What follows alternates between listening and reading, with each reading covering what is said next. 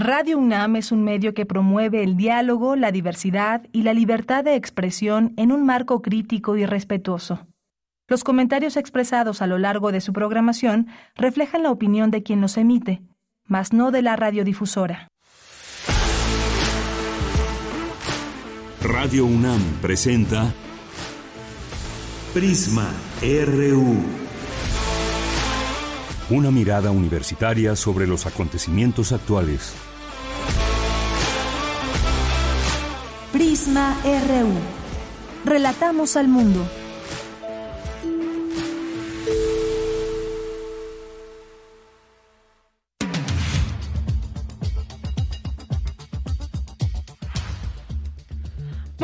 Tardes, muchas gracias por acompañarnos aquí en Prisma RU en este día miércoles 17 de agosto del año 2022. Es la una de la tarde con cuatro minutos.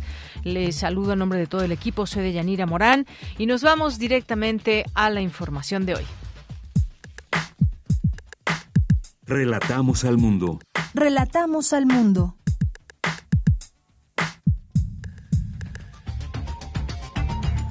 En la información universitaria, este 17 de agosto se celebra el Día del Médico Veterinario Zootecnista. Según datos de la Secretaría de Agricultura y Desarrollo Rural, en nuestro país hay más de 58 mil veterinarios. A todas y todos ellos, desde aquí nuestras felicitaciones por este día y su labor tan importante que realizan en nuestra sociedad. En más información, continúan las mesas de trabajo del 33 Congreso Latinoamericano de Sociología Alas México 2022, Criminalidad y Militarización, Democracia y Populismo, algunos de los temas que discuten los especialistas. En la información nacional, la Fiscalía General de Justicia de Sonora confirmó la muerte del periodista Juan Arjón López, quien había sido reportado como desaparecido el pasado 9 de agosto. El cuerpo del periodista de 62 años y quien administraba el portal de Facebook A qué le temes fue localizado en el municipio de San Luis, Río Colorado. Suman 14 comunicadores asesinados en lo que va del año. El presidente Andrés Manuel López Obrador pidió a presidentes municipales de todo el país alistar terrenos para construir cuarteles de la Guardia Nacional y sucursales del Banco de Bienestar. Actualmente se cuentan con 240 instalaciones para la Guardia Nacional y el plan, dijo, es llegar a las 500.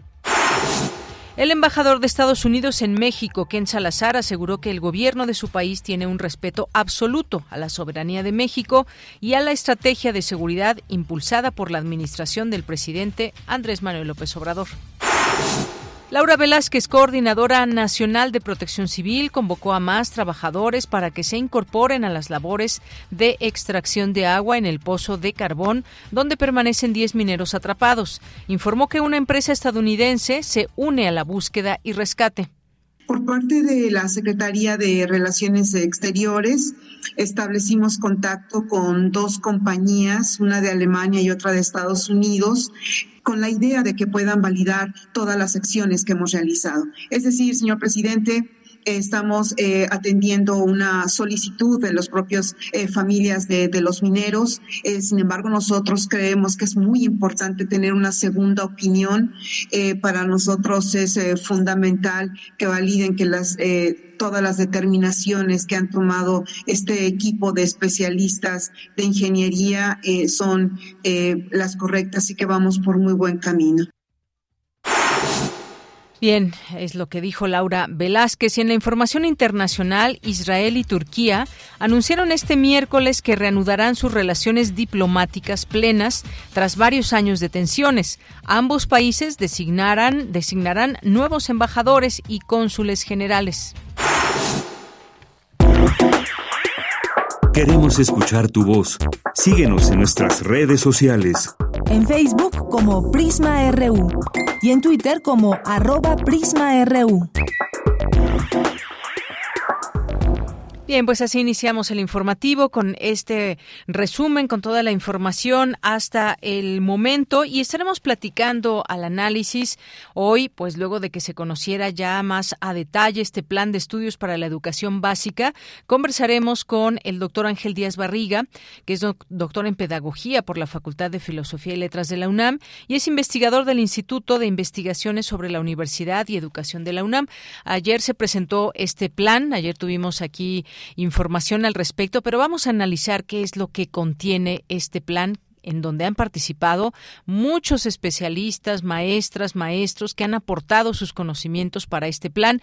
Lo que quisiéramos es augurar siempre lo mejor para la educación en nuestro país. Tendremos este análisis donde también estuvo presente el propio doctor Ángel Díaz Barriga, así que no se pierdan esta, esta conversación. Seguramente será muy interesante para ir conociendo de cerca, desde un análisis profundo, qué viene para la educación en México en los siguientes años, lo que restan de esta administración, si son bases que se preparan para una continuidad o hay posibilidades o no de una continuidad. Como sabemos, pues cada, eh, cada secretaría va imprimiendo una huella, un cariz específico en su, en su andar, en sus acciones que se hacen, pero qué es lo que se ha presentado y cómo podemos entenderlo, vamos por el buen camino. De eso platicaremos con el doctor Ángel Díaz Barriga. También tendremos otra conversación muy interesante, esto ya en un tema internacional, porque ya iniciaron campañas políticas en Brasil, campañas electorales para los comicios del próximo 2 de octubre. Hay varios candidatos, pero los que sobresalen es el expresidente Luis Ignacio Lula da Silva, quien lidera las encuestas, la intención de voto, pero también está el propio Jair Bolsonaro, que es el actual presidente de Brasil, y pues ambos con proyectos completamente, podríamos decir, distintos, enfoques distintos para lo que quieren para su país, para Brasil. Y vamos a hablar de este tema con la doctora Regina Crespo Franzoni, que es doctora en Historia Social por la Universidad de Sao Paulo y es investigadora del Centro de Investigaciones sobre América Latina y el Caribe de la UNAM, el CIALC, que por cierto va a tener un conversatorio el CIALC, también les platicaré sobre el tema. Hoy es miércoles de ciencia, miércoles de sustenta, tenemos la información nacional e internacional aquí en Prisma RU y desde aquí relatamos al mundo. Queremos escuchar tu voz. Síguenos en nuestras redes sociales. En Facebook como Prisma RU y en Twitter como arroba PrismaRU.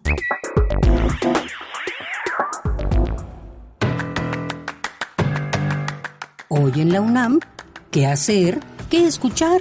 ¿Y a dónde ir? La Dirección de Literatura y Fomento a la Lectura de la UNAM abre la convocatoria del taller ¿De qué te ríes? que será impartido por Juan Pablo Villalobos y está dirigido a escritores y profesores de literatura que deseen conocer más sobre la escritura de comedia. Este taller será impartido el martes 30 de agosto de 15 a 19 horas en el auditorio del Centro de Ciencias de la Complejidad en Ciudad Universitaria. Para mayores informes e inscripciones, envía un correo electrónico a literatura.difusión.gmail.com o visita las redes sociales de la Dirección de Literatura y Fomento a la Lectura de la UNAM.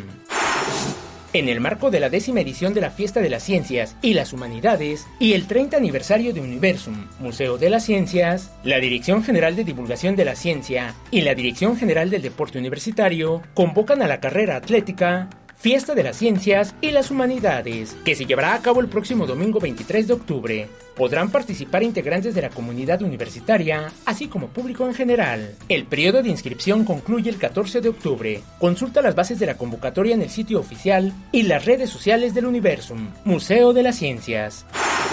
Como parte del ciclo Fotocinema, la sala Julián Carrillo de Radio UNAM te invita a la función de la cinta Pecker, que narra la historia de un fotógrafo reconocido en el mundo del arte y cómo su fama tiene un impacto negativo en su familia y círculo de amigos. La función se llevará a cabo hoy, en punto de las 18 horas, en la sala Julián Carrillo de Radio UNAM.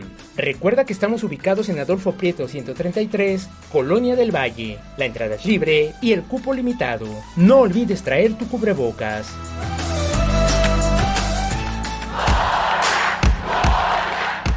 Campus RU.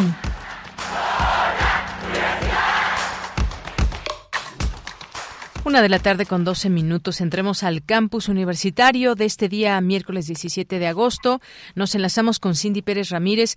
Continúan las mesas de trabajo del 33 Congreso Latinoamericano de Sociología a las México 2022. Y entre los temas, especialistas debaten sobre criminalidad y militarización. ¿Qué tal, Cindy? Te saludo con mucho gusto. Bienvenida. Buenas tardes. Deyanira, muy buenas tardes. Es un gusto saludarte a ti y a todo el auditorio de Prisma RU. El aumento acelerado de la criminalidad menor hizo que se convirtiera en estrategia de sobrevivencia para los más pobres. No obstante, al ser más visible y de mayor temor, consiguió una intensificación del crimen organizado. Esas fueron algunas de las reflexiones de Leticia Salomón, investigadora asociada al Centro de Documentación de Honduras en temas de defensa, seguridad y gobernabilidad esto como parte de los trabajos del 33 Congreso Latinoamericano de Sociología ALAS México 2022, realizado en la Facultad de Ciencias Políticas y Sociales de la UNAM en este panel magistral Seguridad, Militarización y Sociedad. Estamos hablando de una especie de pirámide de la criminalidad en donde la base la constituye la criminalidad menor, en la punta la criminalidad mayor y por supuesto entre ambas la criminalidad intermedia. Podemos ver que eh, nuestros países y en particular Honduras va dejando de ser una zona de tránsito de la droga para convertirse en zona de almacenamiento y en zona de producción y fabricación. Antes la droga pasaba por mar, ni siquiera llegaba a las fronteras terrestres del país y en ese sentido podríamos ver que el fenómeno del narcotráfico se veía como un fenómeno eh, extraño, alejado, no un fenómeno interno. Al ir cambiando de esa manera, la droga penetró al país y al mismo tiempo se produjo una especie de eh, complicidad. Ante este panorama, la socióloga se refirió al uso de las fuerzas militares en la ejecución de tareas civiles del orden público. Y es que de Yanira en un año mueren violentamente en el mundo cerca de 500 mil personas. 36% de estas, 135 mil aproximadamente, ocurren en Latinoamérica. De acuerdo con el índice global de crimen, la trata de personas, el tráfico de cannabis, de armas, de personas, de cocaína y el tráfico de drogas sintéticas conforman los seis fenómenos criminales que mayor auge adquirieron en el último año de la región. A un gobierno le interesa ver qué va a hacer en cuatro años, qué resultados va a obtener. No le importa qué va a pasar dentro de 10, 20 o 30 años, eso lo deja para los gobiernos venideros. La inseguridad se combate con la policía acompañado de fuerzas de fuertes controles internos, pero también de controles externos desde la sociedad. Si no son tareas de defensa e integridad, los militares deben funcionar apoyando y no conduciendo. Hay que capacitar a la policía en represión del delito más que en la represión de los delincuentes, desarrollar el concepto de policía comunitaria, tarea tremenda. La gente se resiste a ver a la, policía como parte de su comunidad, se resisten a hablar con ella y la policía los mira como simples soplones.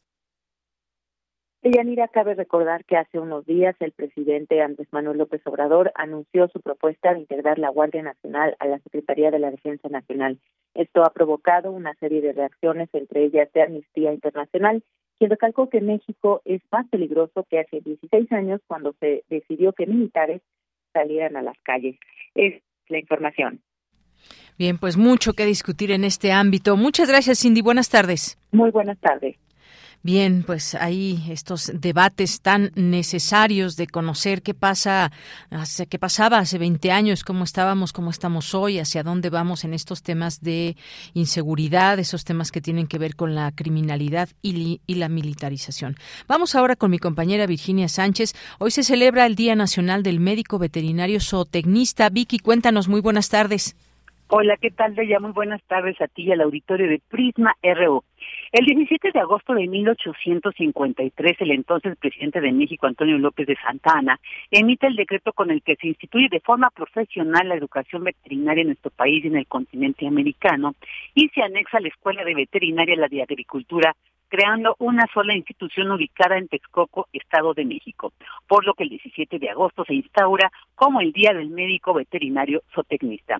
La Secretaría de Agricultura y Desarrollo Rural registra que hay más de 58 mil veterinarios y veterinarias zootecnistas en nuestro país y según el Observatorio Laboral del Gobierno mexicano, el 40% labora por cuenta propia. Y un dato muy importante es que durante más de 90 años esta profesión era considerada exclusiva para los hombres relacionados con el campo. Sin embargo, en la actualidad esta profesión está integrada en su mayoría por mujeres. Por ejemplo, en la UNAM la generación 2022 de esta licenciatura la conforman 620 estudiantes, donde el 75.5% son mujeres y 24.5 hombres. Así lo señaló la académica de la Facultad de Medicina Veterinaria y Zootecnia de la UNAM, Ana María Román Díaz, quien precisamente habla sobre la primera mujer veterinaria. Escuchemos en los años 40 llegan una familia española de tradición veterinaria. El papá, el señor Medina, era veterinario y trae a sus dos hijas, África y Ángeles Medina Navascuez, que algunos dicen es la primera mujer veterinaria que se gradúa en nuestra escuela. Se gradúa en 1944 y bueno, mientras que la segunda mujer y primera mexicana en lograrlo fue Guadalupe Suárez Michel, quien también realizó sus estudios en la Escuela Nacional de Medicina Veterinaria y Zootecnia, que como escuchamos en 1940 empezó a recibir a las primeras estudiantes. Y también la experta precisó que el papel que juega esta profesión en la sociedad es muy amplio sin limitarse al cuidado de las especies animales, pues también se enfoca en la detección temprana de enfermedades de diversas especies y de infecciones de origen animal que puedan transmitirse a los humanos o aquellas afectaciones que sufren los animales y vegetales por el cambio climático y los problemas ambientales. Escuchemos esto al respecto. Todo el planeta ya está abollado por el hombre, ya no hay un rincón. Entonces, ¿qué especie no está afectada? Yo digo que todas, porque, por ejemplo, el aumento de la temperatura provoca que algunas eh, plantas, como la alfalfa, en lugar de crecer bonitas, sanas y que se las coman, produce sustancias tóxicas. Y estas sustancias tóxicas pues se van a pasar a la vaca, que la van a enfermar.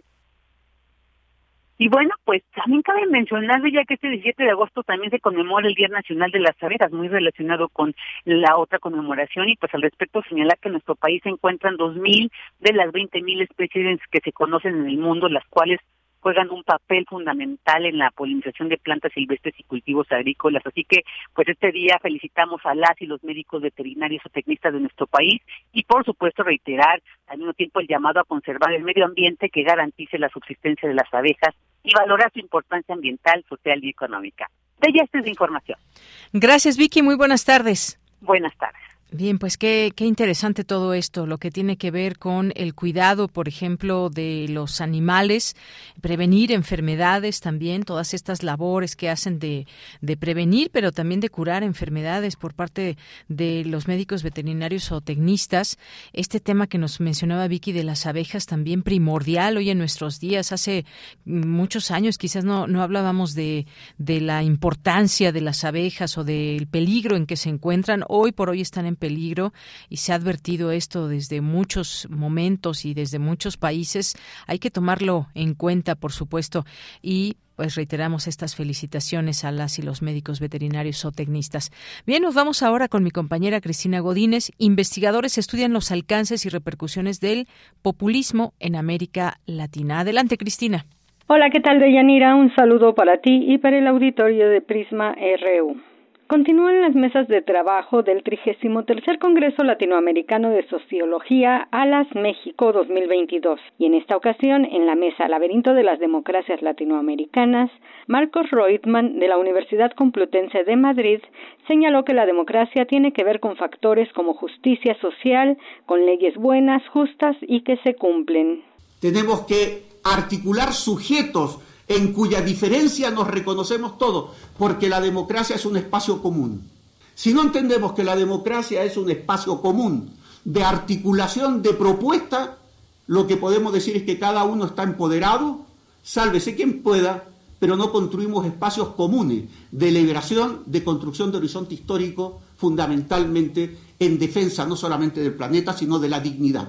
Por eso democracia y dignidad van juntos Por eso la democracia se articula como un elemento básicamente anticapitalista y es lo que diría Villorro en su momento, una libertad de realización, poder realizarse en la dignidad. Por eso este proceso de deshumanización nos lleva a decir que el capitalismo no requiere de la democracia. Por su parte, Benjamín Arditi, profesor de la Facultad de Ciencias Políticas y Sociales de la UNAM, afirmó que el asedio a la democracia en América Latina no es algo nuevo y cuestionó si tiene sentido o vale la pena seguir usando la palabra populismo. Y mi intuición es que el problema radica en que la pregunta de investigación que hicimos acerca de populismo fue siempre incorrecta. Voy a llegar a eso enseguida.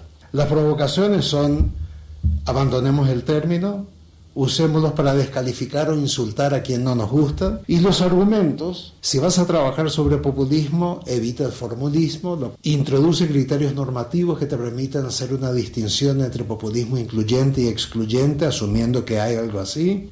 Deyanira, las personas interesadas en conocer las conferencias del 33 Congreso Latinoamericano de Sociología ALAS México 2022 también lo pueden seguir a través de las redes sociales. Este es mi reporte. Buenas tardes. Gracias, Cristina. Muy buenas tardes. Prisma RU. Relatamos al mundo. Bien, ayer la titular saliente de eh, la Secretaría de Educación Pública, Delfina Gómez Álvarez, informó que el plan de estudios se implementará como una prueba piloto en al menos 30 escuelas por entidad federativa durante el ciclo escolar 2022-2023. El, el, rediseño curricular promoverá eh, la formación integral y humanista desde la educación inicial hasta superior y garantizará la enseñanza de excelencia con base en los principios de inclusión, pluralidad y colaboración. También recordó además que el nuevo plan es una política pública que implica un proceso de capacitación gradual de las y los docentes y conlleva la participación y corresponsabilidad de toda la sociedad. Estuvo acompañada por la Secretaría de Educación entrante, Leticia Ramírez Amaya, y la jefa de gobierno de la Ciudad de México, Claudia Sheinbaum, y ahí también Delfina Gómez afirmó que la construcción del nuevo currículo consideró opiniones de especialistas, investigadores, académicos, así como como instituciones educativas y organizaciones sociales. Pero ¿qué propone el nuevo plan de estudios de la SEP? Charlemos del tema con el doctor Ángel Díaz Barriga, que es doctor en Pedagogía por la Facultad de Filosofía y Letras de la UNAM e investigador del Instituto de Investigaciones sobre la Universidad y la Educación de la UNAM. ¿Qué tal, eh, doctor Ángel? Muy buenas tardes. Buenas tardes, Deyanira. Un saludo a ti y a tu audiencia. Muchas gracias, doctor. Pues eh, queremos conocer un poco más de este nuevo plan de estudios. ¿Cuál es su opinión? Usted participó el día de ayer. Este plan será objeto de una prueba piloto, como acabo de mencionar, de, para este ciclo escolar con menores de primer grado en los niveles de preescolar, primaria y secundaria. Pero ¿qué hay? ¿Qué es lo que tenemos que entender de este de este plan de estudios, doctor? Eh, que se trata de una propuesta completamente distinta y por eso hablamos de, de una transformación del sistema o de un cambio radical y profundo, de una propuesta completamente distinta a la que tienen otros planes anteriores.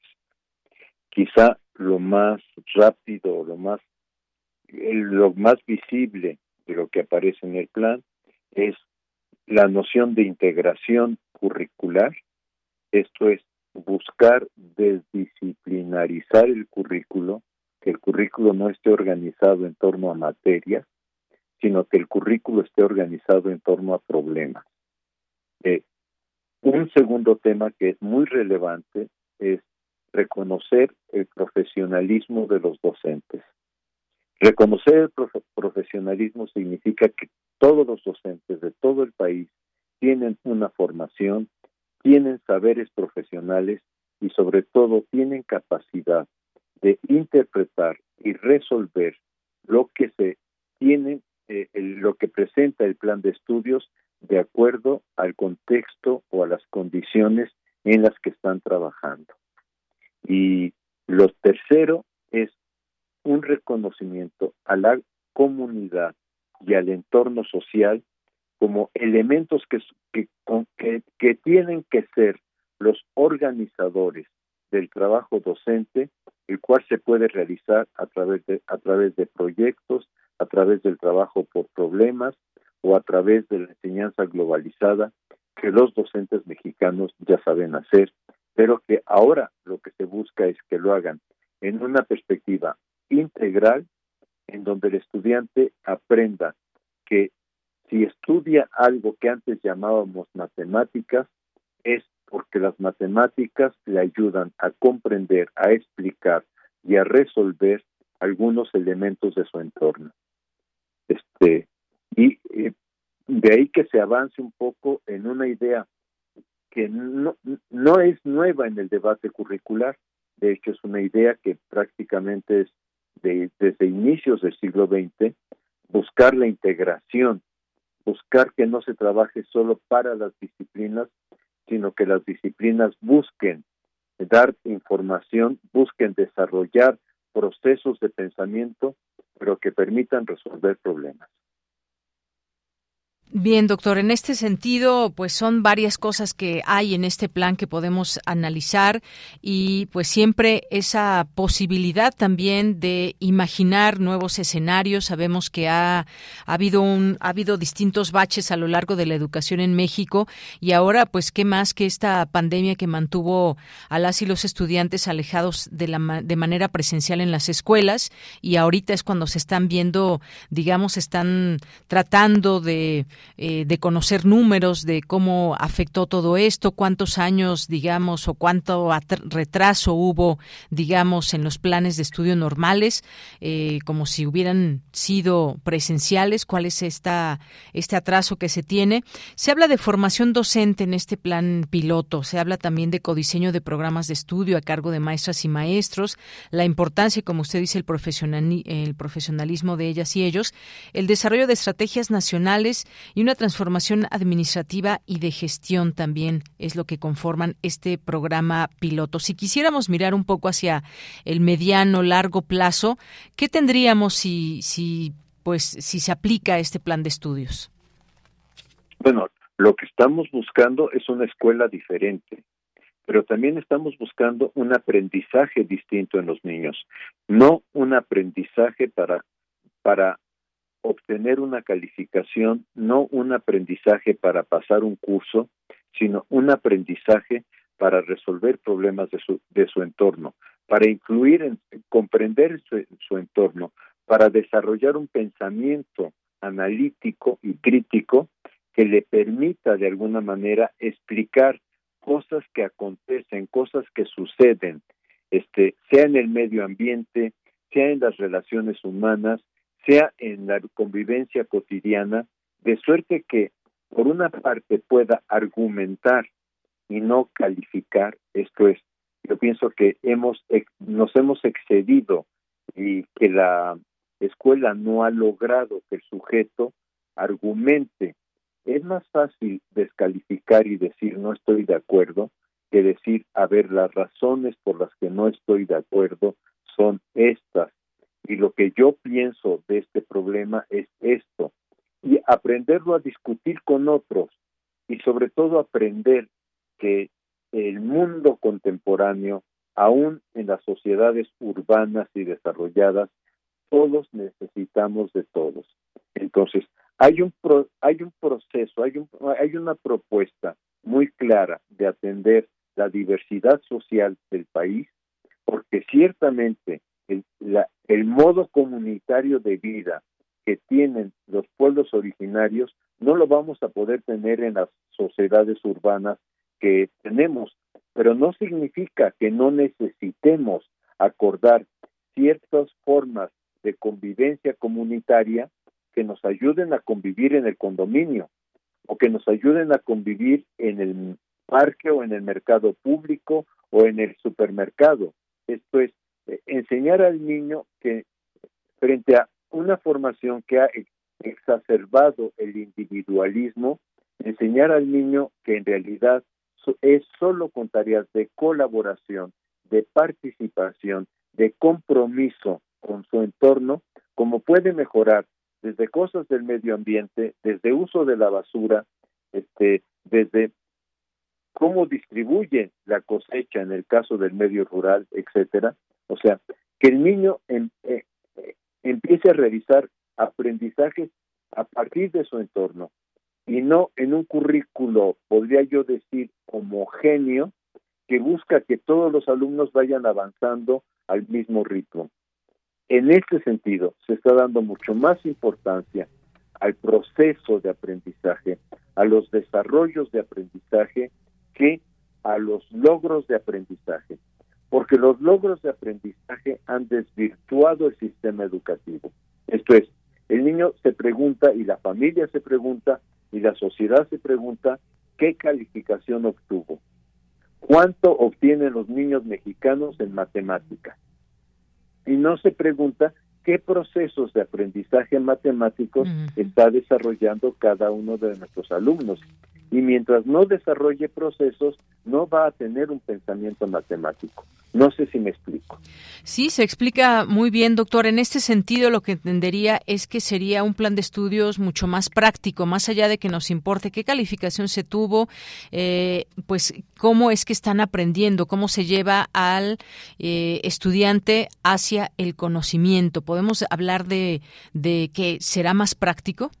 Más que más, o sea, más práctico en el sentido de que no se va a partir de, a ver, esto es lo que dice el autor en el capítulo 2 o esto es lo que nos toca ver en la unidad 2, sino se trata de partir de decir, a ver, ¿qué problema? Eh, eh, en ese sentido se piensa que el colectivo docente, sea de primaria o de secundaria o de preescolar, piense en un problema que afecta en un momento dado a la comunidad. Estoy pensando, por ejemplo, el tema agua. El tema agua en este momento en Nuevo León no significa lo mismo que en Chiapas. este, y no necesariamente en, todas nuestras regiones puede ser el tema que sea base del proyecto. En otras regiones, voy a pensar ahorita Zacatecas, Guanajuato, etcétera, podría ser el tema violencia. Este, y así en cada en, la Ciudad de México puede ser el tema movilidad. O sea, que sea el docente, el colectivo docente el que diga es que este es el tema sobre el cual queremos o consideramos que nuestro trabajo puede armar un proyecto donde los saberes o los contenidos, si se gusta, de las distintas disciplinas se vayan abordando. Por eso hablamos de trabajo por proyectos o incluso de enseñanza globalizada, que es un tema que los maestros de alguna manera conocen. Claro.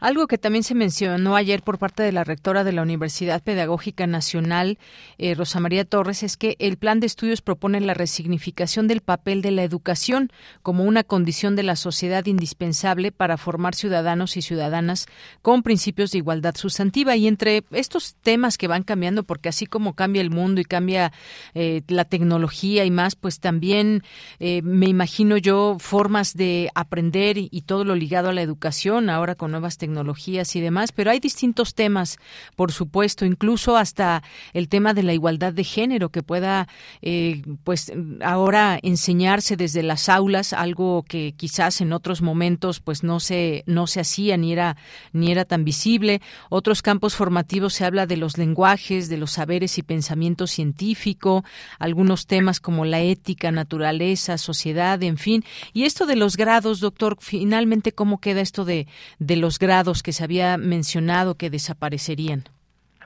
Eh, yo, yo pienso que eso fue una falta de lectura cuidadosa del documento. Yo estoy leyendo ahorita el documento que ya está en la con, con EMER, que aparecerá ya en el diario oficial.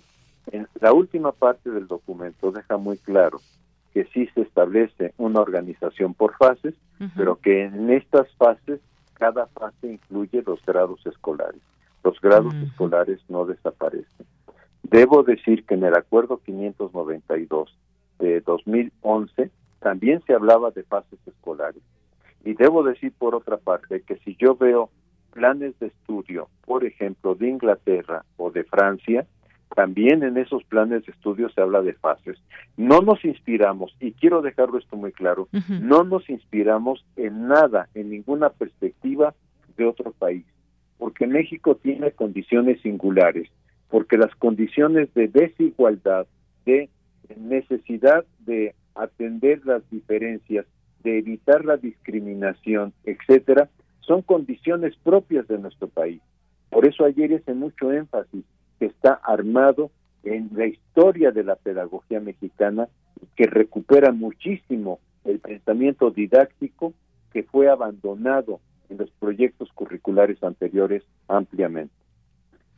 Muy bien, bueno, pues sin duda importante mencionarlo, como usted dice, en esta lectura y en este documento que estará ya eh, para consulta o que está ya para consulta en general, pues se habla justamente de eso y de que no desaparecen los grados y que hay estas distintas etapas. También se dio un informe de resultados 2021-2022 en donde pues se habla de que se avanzó significativamente en el rediseño curricular de planes y programas de estudio en los tres niveles de enseñanza.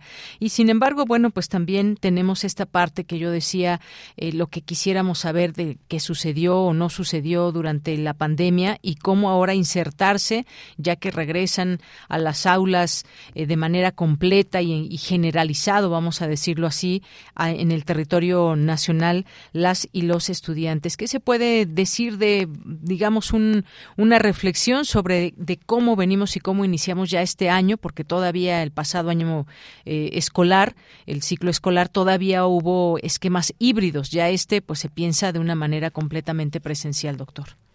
Mira, te, voy a comentar primero. Al principio de la entrevista dijiste que se perdieron los aprendizajes del plan de estudios Ciertamente que aprendizajes del plan de estudios no se desarrollaron, pero los estudiantes durante la pandemia también desarrollaron otros aprendizajes y esto es importante tenerlo en cuenta. Pero lo dejo ahorita aparte. Sí. Lo que eh, se está planteando y lo que se planteó en el inicio del, del año este, que terminó hace poco y lo que se está planteando para el inicio de este año es que se inicie con un trabajo de evaluación diagnóstica. Le he puesto yo el concepto diagnóstico formativa. ¿Por qué diagnóstico formativa? Porque no basta para un profesor decir, mis alumnos sacaron, voy a decir alguna tontería, mis alumnos están en promedio en cuatro en matemáticas, por decir algo. No, lo que el profesor queremos que haga es que analice, a ver, este, qué temas de matemáticas son los que el alumno está manejando con deficiencia. Y empezar desde ahí, en estos primeros 15 días, este, con apoyo de mejores, debo aclararlo, este, empezar desde ahí a interpretar, este, no sé, para la escuela Benito Juárez de la colonia del Valle, pero la escuela Juan Escutia que se encuentra en, este, en Tláhuac o en Iztapalapa, o sea, que, sean los maestros en el Consejo Técnico Escolar los que digan, a ver, lo que estoy encontrando con mis alumnos es esto. Y frente a esta realidad que estoy encontrando con mis alumnos, ¿qué estrategias me tengo que dar? Pero no puede haber una estrategia nacional, no sé si me explico. O sea, precisamente algo que plantea el plan de estudios es, tenemos un país diverso, algo que plantean la literatura pedagógica, que me parece que es importante es, no podemos seguir hablando de la, la, escuela, porque la escuela no existe en México, lo que existen son escuelas, y cada escuela tiene sus rasgos específicos, sus condiciones específicas, sus procesos, el grupo social al que atiende. La, la escuela tiene que empezar a tomar conciencia de que no se trata de aplicar un plan de estudios a, diestra y siniestra, por decirlo en forma coloquial, sino se trata de interpretar qué pretende un plan de estudios, o en este caso, qué está pasando con el aprendizaje de los niños, y desde ahí preguntarse qué procesos puedo desarrollar y estoy de alguna manera en condiciones de poder desarrollar con estos estudiantes. Muy bien, bueno, pues sí, efectivamente, y cada, eh, pues cada lugar tiene sus propias realidades. Este ejemplo que usted nos ponía del agua, hoy qué significa este tema en un estado como Nuevo León, o qué significa en el centro del país, o qué significa al sur. Bueno, pues aquí está este programa que queríamos analizar con, con usted, este plan de estudios de la SEP. Eh, ya está por iniciar este ciclo escolar y ya tendremos oportunidad también de ir platicando sobre esta implementación qué resultados hay y bueno, todo esto en el marco también de un cambio en la Secretaría de Educación Pública. Doctor, como siempre, un gusto platicar con usted. Muchas gracias. Deyanira, muchas gracias. Un gusto estar contigo y con tu audiencia. Igualmente, doctor, hasta luego. Muy buenas tardes. Gracias al doctor Ángel Díaz Barriga, doctor en Pedagogía por la Facultad de Filosofía y Letras de la UNAM, e investigador del Instituto de Investigaciones sobre la Universidad y la Educación de la UNAM. Un tema muy, muy importante por muchos aspectos. Aquí tenemos esto que hemos platicado con el doctor y que yo al inicio pues decía que se ha hecho con la participación eh, de muchas personas, de muchos especialistas, investigadores, académicos, instituciones educativas y organizaciones sociales. Está bien la parte política, donde pues siempre quien esté en el gobierno, quien eh, se genere algún cambio, se haya o exista un golpeteo per se solamente político. Muchas veces es así y he escuchado pues muchas barbaridades, a lo mejor también usted, de aquellas críticas que hay en torno a este cambio que hubo en la Secretaría de Educación Pública. Pero más allá de todo eso, de la, del golpeteo político, también está este trabajo que no debemos, no podemos cerrarnos de ojos a verlo, donde participan también el compromiso, ya lo decía el doctor, de las maestras y maestros en este país, y también de todos estos grupos, menciono, de especialistas investigadores desde la academia, que han han opinado y han sido parte de este diseño del plan de estudios de la Secretaría de Educación Pública. Creo que será importante, eh, pues ver cómo se va implementando, analizarlo, por supuesto, en distintas fases para saber cómo va cambiando esto, si esto es sentar una base para algo mejor o, no funciona o si funciona, pero pues el tiempo creo que nos dará muchas respuestas al respecto. Continuamos. Porque tu opinión es importante, escríbenos al correo electrónico prisma.radiounam@gmail.com. Bien, y hoy vamos a abordar también un tema, abordar un tema internacional, nos parece muy importante. ¿Qué está pasando en Brasil? Un país muy grande, un país en donde han pasado muchas cosas también durante la pandemia. Yo creo que los gobiernos que estuvieron presentes en la pandemia tienen mucho que dar cuentas para bien, para mal, explicar todo lo que ha eh, acontecido con la sociedad. Y bueno, pues muchas de estas cosas se tomarán en cuenta o se toman en cuenta también para elecciones y sobre todo también las consecuencias que puede haber en temas económicos y mucho más. Y además, bueno, eventualmente hablando de la de la pandemia, pero incluso pues también sin hablar de ella, pues van generándose cambios en los distintos países. Uno de ellos es Brasil y hoy tenemos al expresidente Luis Ignacio Lula da Silva que pues será uno de los es uno de los candidatos eh, de nueva cuenta para el gobierno de Brasil. Se está manteniendo como el favorito para ganar las elecciones en ese país que se llevarán a cabo el próximo 2 de octubre con el 44% de la intención de voto según una encuesta divulgada el lunes pasado por el Instituto IPEC. El exsindicalista que gobernó Brasil entre 2003 y 2010 aventaja con 12 puntos porcentuales a su principal contendiente el ultraderechista Jair Jair Bolsonaro, actual mandatario de este país sudamericano, que obtendría el 32% de los sufragios según el sondeo. Algunas notas dicen se va estrechando o va, va eh, ganando terreno Jair Bolsonaro. También hay otros candidatos. ¿Cómo será esta elección? ¿Cuál es la, eh, el contexto que rige Brasil? Vamos a platicar con la doctora Regina Crespo Franzoni. Ella es doctora en Historia Social por la Universidad de Sao Paulo. Es investigadora del Centro de Investigaciones sobre América Latina y el Caribe de la UNAM, el CIALC. ¿Qué tal, doctora Regina? Bienvenida, muy buenas tardes. Hola, Janira, ¿cómo estás? Es un gusto estar con ustedes otra vez y agradezco la invitación. Pues gracias, qué bueno que acepta esta invitación, doctora, para hablar de lo que viene para Brasil, de lo que ya ha iniciado en estas elecciones. Cuénteme un poco su perspectiva, su análisis sobre lo que está en juego en Brasil, la continuidad eh, por parte de Jair Bolsonaro, lo, hacia dónde ha llevado Brasil, y por la otra, alguien que ya gobernó el país, que conoce, por supuesto, de manera profunda el país y que está liderando las encuestas, que es Luis Ignacio Lula da Silva. Bien, eh, el panorama es todavía incierto, aunque sí, este Lula da Silva sigue este al frente de la contienda en términos de intención de voto, pero el ambiente está muy pues turbio con todo lo que representa las, lo, que representan las iniciativas de Jair Bolsonaro en quedarse en el poder, ¿no?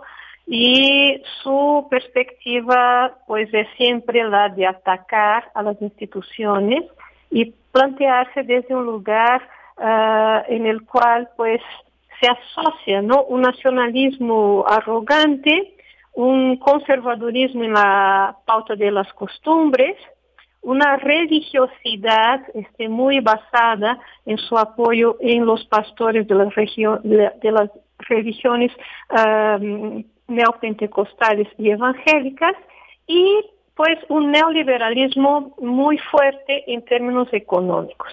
Pero esta mezcla de, de apoyo ¿no? en la economía de una pauta neoliberal con esta, este conservadurismo en las costumbres, este moralismo y ese nacionalismo retórico, pues tienen muchos problemas en un momento en que la población tiene 33 millones de personas uh, con hambre algo que se había estirpado durante los gobiernos anteriores, los gobiernos de, del PT, ¿no? No digo que estirpado de una manera total, pero había mejorado muchísimo y el país ya había salido del mapa del hambre y ahora regresa con fuerza total.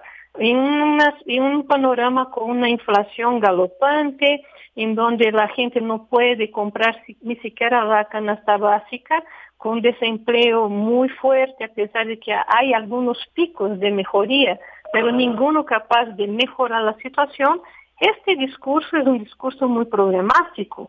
¿Por qué? Porque la realidad no refleja lo que este señor dice que ha hecho durante sus cuatro años en beneficio del país. Por otra parte, Lula lucha en contra pues de este viejo antipetismo, del antiintelectualismo que es estimulado por el discurso bolsonarista, por una necesidad de hacer acuerdos muchas veces no tan buenos para poder tener espacio en los comicios, en los meetings a lo ancho y a lo largo del país. Y pues tiene que pensar en un programa que se contraponga de una manera hasta incluso seductora para los, para la población que enfrente a lo que es el proyecto bolsonarista, que tiene detrás de sí la máquina del Estado una serie de recursos económicos que, por supuesto, están faltando a, la izquierda y en particular al PP. Entonces, el panorama es un poco complicado un poco complicado en este sentido. 33 millones de personas eh, en situación de hambre o en situación de pobreza. Y se habla mucho también en algunos momentos cuando eh, pues vemos que Jair Bolsonaro tiene intenciones de perpetuarse en el poder en Brasil con un, con un periodo más. Uno se puede preguntar qué tanto hay esta posibilidad de que se hagan elecciones de Estado, por ejemplo. si se tiene el poder, se quiere continuar en él, qué tan, qué tan difícil soltarlo desde muchas situaciones. Sabemos pues lo que un presidente puede tener de poder frente a muchas eh, instituciones, más allá de que muchas puedan ser autónomas. ¿Qué se puede decir en este sentido, doctora? Mira, uh, ayer hubo un, un, episodio que me parece paradigmático de un combate, de una especie de este uh, despertar de la conciencia nacional en el sentido, pues, por supuesto, de no solamente de las clases más pudientes, se podría decir, de los sectores políticos, legislativos, uh, del, de parte del judicial y también pues de, de, los sectores más progresistas de la sociedad y parte incluso de la prensa que ha sido siempre este muy reticente en el apoyo al PT, ¿no? Ayer eh, se sustituyó el presidente del Tribunal Superior Electoral del país, lo que normalmente sería una, una actividad así muy común, muy corriente, quizás con un discurso y nada más, pero que se volvió una especie de ceremonia que simboliza la necesidad de respeto por las instituciones, ¿no? Lo hizo eh, el nuevo uh, presidente del tribunal, que es Alexandre Moraes, que ha sido el más importante combatiente a las políticas de este, noticias falsas, de odio este, de Jair Bolsonaro.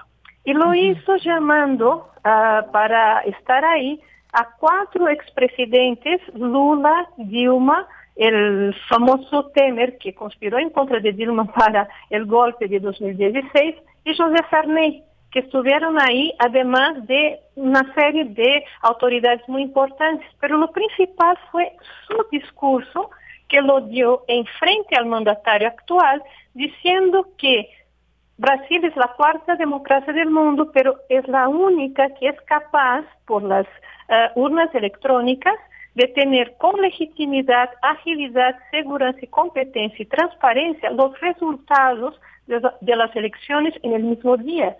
Y eso es motivo de orgullo nacional. Vaya, lo que está haciendo Jair Bolsonaro con este actitud netamente golpista es poner en tela de juicio justamente este que es un tema de orgullo, ¿no? Las urnas este, electrónicas diciendo que son pasibles de ser fraudadas. Bueno, el señor estuvo 28 años como diputado, siempre recibió sus votos por urnas electrónicas y nunca ha reclamado. Y ahora sí pone en tela de juicio eso y pone también parte del ejército a cuestionar la legitimidad de esta forma de hacer elecciones, ¿no? Lo que hace Alexandre de Moraes es, en primer lugar, reforzar eso y tiene un aplauso masivo, a excepción del único de la única persona que no aplaudió a su discurso en ese momento, que fue el propio Jair Bolsonaro. Eso es muy significativo en términos de que su imagen de aislamiento es cada vez más grande. Y eso para la democracia me parece una buena señal. O sea, el presidente cuestiona el método electoral, pero la absoluta, la total mayoría de la gente no está de acuerdo con él. Y además, para completar, Alexandre también dice que hay una diferencia entre libertad de expresión y libertad este, de agresión y que su tribunal no va a permitir las noticias falsas, los discursos de odios que de, de, acuerdo a la Constitución de Brasil de 1988 están prohibidos por ley. Entonces, vemos ahí una especie de una posibilidad de mayor control, ¿sí? De este, de este tema, ¿no? De parte del misma, de la misma institución y no es bueno para Bolsonaro, pero es bueno no solamente para Lula, pero para el mantenimiento de la democracia en Brasil, que como la estamos viendo hoy, está un poco en entredicho. Me parece esa una, una excelente noticia que tuvimos ayer. Bien, pues se antoja un, escenario y unas eh, campañas para las elecciones muy intensa. Hay una encuesta también que preguntó sobre la gestión del actual mandatario de Bolsonaro, que calificó como buena, calificada como buena por el 29%, pero pésima para el 43% de los entrevistados. Un 26% pues la considera regular. Y pues ya se dio el, primer día de campaña, eh, como decíamos, 2 de octubre, las elecciones, ambos cantidades eh, candidatos pues ya empezaron actos, a veces con mucho simbolismo. El caso de Bolsonaro, de 67 años, realizó un mitin desde la misma esquina en la que fue apuñalado en la campaña de 2018 y bueno, pues desde ahí también definió la campaña como una batalla entre, entre el bien y el mal. Así de claro lo dijo doctora, señalando que la vuelta de Lula al poder podría significar la instalación del comunismo en Brasil. De nueva cuenta este discurso que se da cuando alguien de izquierda, no solamente en, en Brasil, sino en otros países, se le acusa de comunista, que va, que van a parecerse a Venezuela, que si van a parecerse a Cuba y demás, que, se toman estos elementos desafortunadamente para, para, eh, para confundir al electorado. Y bueno, por parte de Lula, pues él promete restaurar los logros sociales para las clases más vulnerables que caracterizaron su gobierno y ataca duramente a Bolsonaro por las 680 mil muertes de Brasil durante ante la pandemia. Así más o menos empiezan estas campañas intensas. Ya lo iremos comentando, doctora, pero por lo pronto, pues, ¿qué ha hecho bien Bolsonaro desde su punto de vista en estos años? Pues para mí nada. Nada. en realidad ha sido un verdadero desastre, ¿no? Para en la conducción del país, porque de hecho ha, ha, logrado vender parte de los recursos brasileños, a, a, destruir el programa presal de la Petrobras, prácticamente a rifar, ¿no? Este la Petrobras, la Electrobras, o sea, va en contra de todo lo que están haciendo los, los gobiernos de, del primer mundo, que es volver a estatizar ¿sí? los servicios públicos, los recursos naturales. Y este señor, además de eso, tiene un grave problema con relación a la Amazonia y a los pueblos indígenas. El medio ambiente y la Amazonia, exacto. Exactamente, este, haz todo lo posible para este, destruir ¿no? a la floresta en el sentido de que nosotros somos el celero del mundo y entonces tenemos que producir soya para este, alimentar a la humanidad pero tenemos 33 millones de famintos, de hambrientos, perdón. Además de eso, este, tiene en contra de las poblaciones indígenas, no sé qué, este, qué, qué, qué, ni Freud lo explicará, creo yo, ¿no? Que es absolutamente creer que el camino para los indígenas es volverse obreros o más que eso, este, trabajadores del mercado, este, del mercado informal, porque la Fundación Nacional del, Indio hoy lo que hace es regalar espacio para las empresas de mineración y no hacer ningún tipo de trabajo de conservación y protección a las tierras y a las poblaciones indígenas. ¿no? El caso del asesinato de, del periodista este, inglés y del sertanista brasileño es paradigmático de la falta completa y absoluta de cualquier proyecto que incluya y proteja esta parte de la población. Por otra parte, el mismo día que, que Bolsonaro hace eh, la inauguración de su campaña, hace un meeting con pastores pentecostales diciendo que va a dirigir a la nación para el camino que ustedes así lo determinen. O sea, está gobernando tratando de este, hablar solamente para un sector, aunque 30% de la población brasileña se, este, uh, se defina como evangélica, ¿no? Este, cristiana, pues, ¿qué pasa con los otros 60%? Está haciendo una campaña en contra de Brasil como un, pues, un, un, país, un estado y una nación que tiene diversidades, conflictos, intereses distintos y hay que tratar de, de, responder a demandas que no son solamente de este grupo que lo acompaña. Además, los sectores conservadores y muchos de ellos están este, apoyando, que aún están apoyando a Bolsonaro, pues se destacan del, del, del conjunto de la población a partir de sus intereses comunes y otros simplemente por una cuestión ya de secta, porque no entienden razones, no se disponen al diálogo y siguen siendo fanáticos del presidente porque les parece alguien parecido a ellos, una persona sencilla que no tiene vínculos con, ni con la academia, ni, ni con este, esta idea de comunismo que nadie entre ellos sabe siquiera definir en tres o cuatro palabras, ¿no? Bien, doctora, pues muchas gracias, gracias por este primer análisis. Seguramente estaremos platicando en otros momentos sobre cómo va avanzando esta campaña, hacia dónde se dirige, los números, las encuestas, qué pasa en Brasil y su sociedad. Así que por lo pronto, muchas gracias, doctora, por haber estado aquí en Prisma RU. Este, ¿Puedo hacer solo una propaganda, Janira? Sí, hay mañana un conversatorio. Sí, adelante. Sí, exacto. Tenemos mañana un conversatorio, las elecciones en Brasil, situación uh, y perspectiva, en donde vamos a estar este, el doctor Roberto Goulart Meneses de la Universidad de Brasilia, o sea, va a traer este, temas muy, muy presentes y, y, actuales el doctor José Briceño Ruiz, que es especialista en integración latinoamericana, y yo para platicar, ¿no? El evento será mañana, 18 a las 11 de la mañana, y este, el auditorio lo puede seguir por Facebook, uh, YouTube, accesando a, a CIALC UNAM. Muy bien, aquí, aquí, también ya lo tenemos en nuestras redes sociales. Qué bueno que me recordó de este conversatorio, las elecciones en Brasil, mañana a las 11 de la mañana y a través de YouTube y Facebook Live del canal de Cialcuna. Muchas gracias, doctora. Hasta luego. Gracias a ustedes. Muy buenas tardes. y nos damos al corte, regresamos. Tu opinión es muy importante. Escríbenos al correo electrónico prisma.radiounam@gmail.com.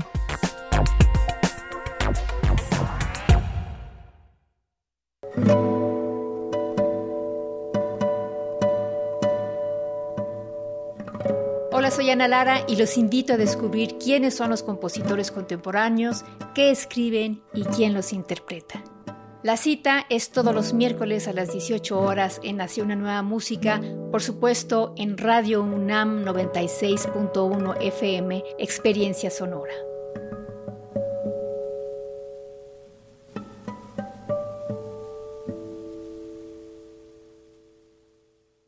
¿Por qué es valioso tramitar tu INE si cumpliste 18 años? Porque es muy importante que mis valores se vean reflejados en las decisiones de mi país. Porque por fin mi voz va a contar. Porque ya es tiempo de tomar mis propias decisiones. Ya puedo tomar decisiones, ya puedo votar. Así empecé mi cumpleaños, yendo por mi INE. Si ya cumpliste 18 años, ve al módulo del INE y tramita tu credencial. Haz tu cita en INE.mx o llama a INETEL 804-33-2000. Mi INE es valioso porque me identifica y nos une. INE. Fentanilo, heroína, cocaína, piedra, cristal. No importa qué droga química te metas, de todas formas te destruyes. Pero la sangre de las drogas nos mancha a todos. Mejor métete esto en la cabeza. Si te drogas, te dañas. Si necesitas ayuda, llama a la línea de la vida, 800-911-2000. Para vivir feliz, no necesitas meterte en nada. Gobierno de México.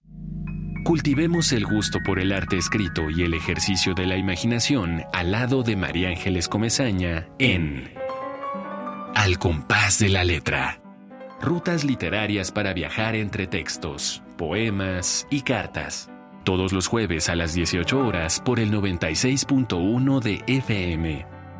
Radio UNAM. Experiencia sonora.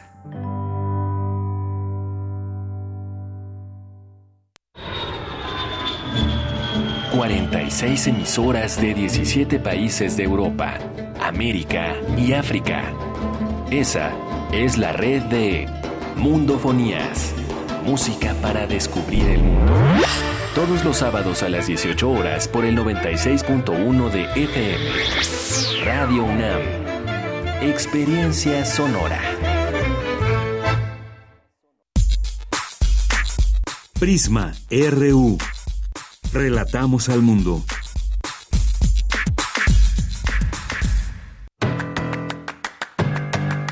Mañana en la UNAM, ¿qué hacer? ¿Qué escuchar? ¿Y a dónde ir?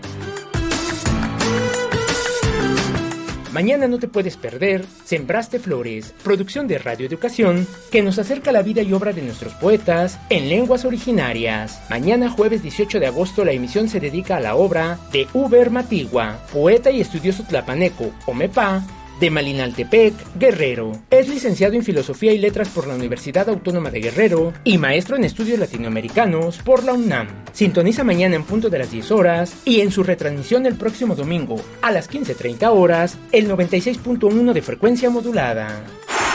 La Dirección General del Deporte Universitario te invita a participar en el programa Me Quiero, Me Cuido 2022, dirigido a la comunidad universitaria y público en general que estén interesados en adquirir un estilo de vida saludable a través del autocuidado. Este programa se encuentra dividido en tres etapas, evaluación del estado de salud, sistema de apoyo educativo y programa de ejercicio físico para la salud y de alimentación bajo la supervisión de especialistas que te ayudarán a mejorar tu estado de salud y calidad de vida. El programa Me Quiero, Me Cuido 2022 es totalmente gratuito y se llevará a cabo del 19 de septiembre al 2 de diciembre de 2022. La convocatoria se encuentra abierta del 15 de agosto al 19 de septiembre de las 9 a las 13 horas en las instalaciones de la Dirección General del Deporte Universitario. Para mayores informes e inscripciones, consulta las redes sociales de Deporte UNAM. Recuerda que en todas las actividades presenciales en las instalaciones de la UNAM es indispensable el uso de cubrebocas. Para Prisma RU, Daniel Olivares Aranda.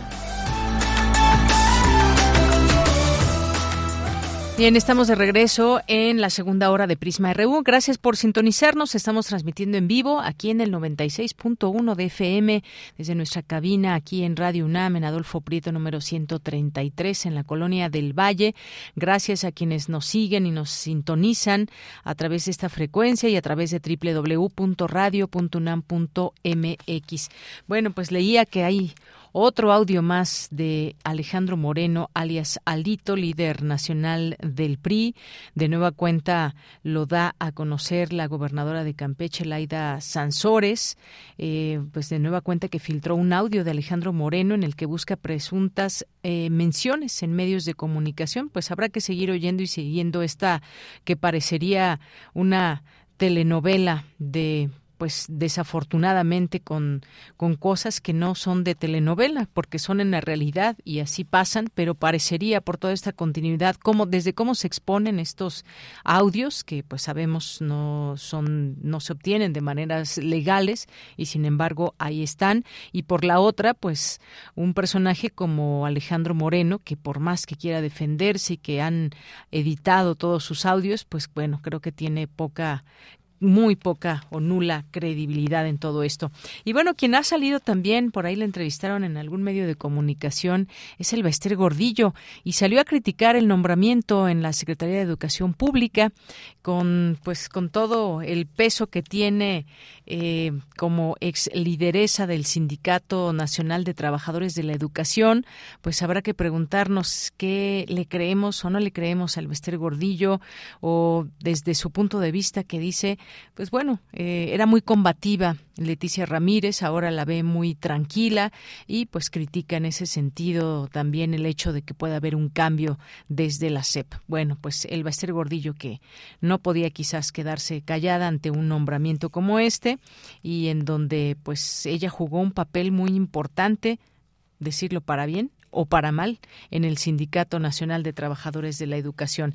Bien, pues gracias a las personas que nos siguen escuchando y que además nos hacen llegar eh, un mensaje eh, algún comentario a través de nuestras redes sociales. Siempre lo agradecemos. Arroba PrismaRU es nuestro Twitter y PrismaRU es nuestro Facebook. Muchas gracias a David Castillo, a César Soto, que nos dice el, el diseño curricular del plan de estudios excluye el conocimiento e integración del educando de tendencias externas y fuente de conocimiento no acorda al entorno global del proceso, enseñanza-aprendizaje, desacreditan al neoliberalismo, nos dice César Soto. Jorge Morán Guzmán nos dice, toda América Latina Latina o toda Latinoamérica pasará a la izquierda. ¿Qué reacciones tendrá Estados Unidos? Bueno, pues las reacciones que debe de tener un país como Estados Unidos sería el de respetar la democracia en los países o respetar el voto popular. Eso debería ser lo que siempre deba ser. Imagínense que se meta alguien con las elecciones de Estados Unidos o que quiera interferir o imponer a un líder o imponer a un a una persona afín a los intereses de Estados Unidos y no al de los países, como ya lo hemos visto. Creo que casi no hay ejemplos, ¿verdad? Lo digo de manera sarcástica. Gracias, Jorge Morán Guzmán. Mayra Elizondo nos dice, el doctor Díaz Barriga es un investigador educativo muy reconocido. Da confianza saber que él está involucrado en el nuevo plan de estudios presentado. Sin embargo, muy poco se ha hablado de esto. Debe darse a conocer mucho más, que el doctor Díaz nos visite más seguido. Muchas gracias, Mayra Elizondo, eh, por esta... Eh, este comentario tuyo y efectivamente pues señalar quiénes son quiénes son los que hacen los planes de estudio. No es que lo hizo un, una secretaria de educación pública o la que le sigue o tres personas sino quiénes están involucrados y qué podemos decir de un plan de estudios más allá como decía yo de lo político que pueda ser el el, hacer golpeteos más allá del conocimiento que pueda haber o de las propuestas, discusiones, debates que se puedan dar para dar a conocer un plan de estudios. Gracias. Muchas gracias, Mayra, por tu comentario. Gracias también por aquí a Jorge, que nos dice la exposición del doctor Díaz es clara, concreta, concisa. Estoy de acuerdo con los lineamientos de este plan educativo. Gracias, eh, Jorge. Carla Rosales también Eh, saludos. Mayra, también entiendo que el doctor Díaz Barriga participó en la creación de este plan de estudios. ¿Es correcto? ¿Va a seguir colaborando con la nueva titular de la SEP? Bueno, seguiremos platicando con él, por supuesto, eh, Mayra, pero importante que conozcamos pues alguien que participa en todo ello y que nos dé la posibilidad de saber qué pasa también desde dentro. Andrés Mar, muchos saludos. Nuestros amigos de Descarga Cultura UNAM, también muchos saludos. Gracias a nuestros amigos también de la Cátedra Bergman, eh, a Rosario Durán Martínez, muchas gracias. Feliz miércoles luminoso para ti también, Rosaria, Rosario. Lluvioso más dice, más bien dice, más que luminoso, pero también un miércoles luminoso. Gracias, Rosario. También que dice feliz día del médico veterinario. Eh, Sara Alfi, muchas gracias también. Erwin Medina, muchas gracias. Eh, gracias también aquí a José Luis León, MGR, Rebeca Vega, muchas gracias también a María Luisa, eh, Luna Rosa, José Ángel Gutiérrez, gracias a las personas que suman sus voces aquí. David Castillo nos dice a la maestra Elvester eh, Gordillo de antemano no se le cree.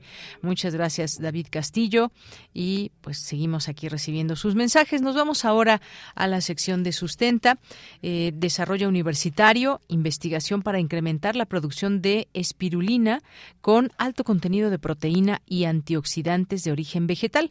En esta segunda entrega de sustenta, Daniel Olivares nos platica acerca de este proyecto.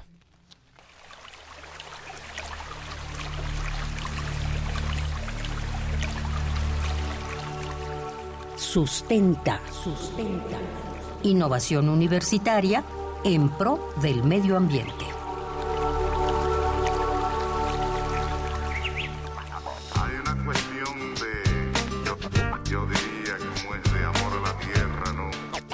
Saludo con mucho gusto al público que sintoniza Prisma RU a través de las frecuencias universitarias de Radio UNAM. Soy Daniel Olivares Aranda y les doy la más cordial bienvenida a Sustenta. Qué difícil cantarle a tierra madre que nos aguanta y nos vio crecer. Hoy conoceremos más acerca del trabajo de Brandon Alejandro Mejía Sarao, maestrante en Ciencias del Mar y Limnología de la UNAM, ganador del primer lugar de la segunda edición del concurso universitario de carteles científicos 2022, organizado por esta máxima casa de estudios. La propuesta de Mejía Sarao busca identificar las condiciones óptimas de luz y temperatura que puedan ir desde proyectos comunitarios o familiares hasta iniciativas de inversión a gran escala que abastezcan de alimento alto en proteína, al tiempo que contribuyen a reducir la huella de carbono de la industria alimentaria. Escuchemos a Brandon Alejandro Mejía.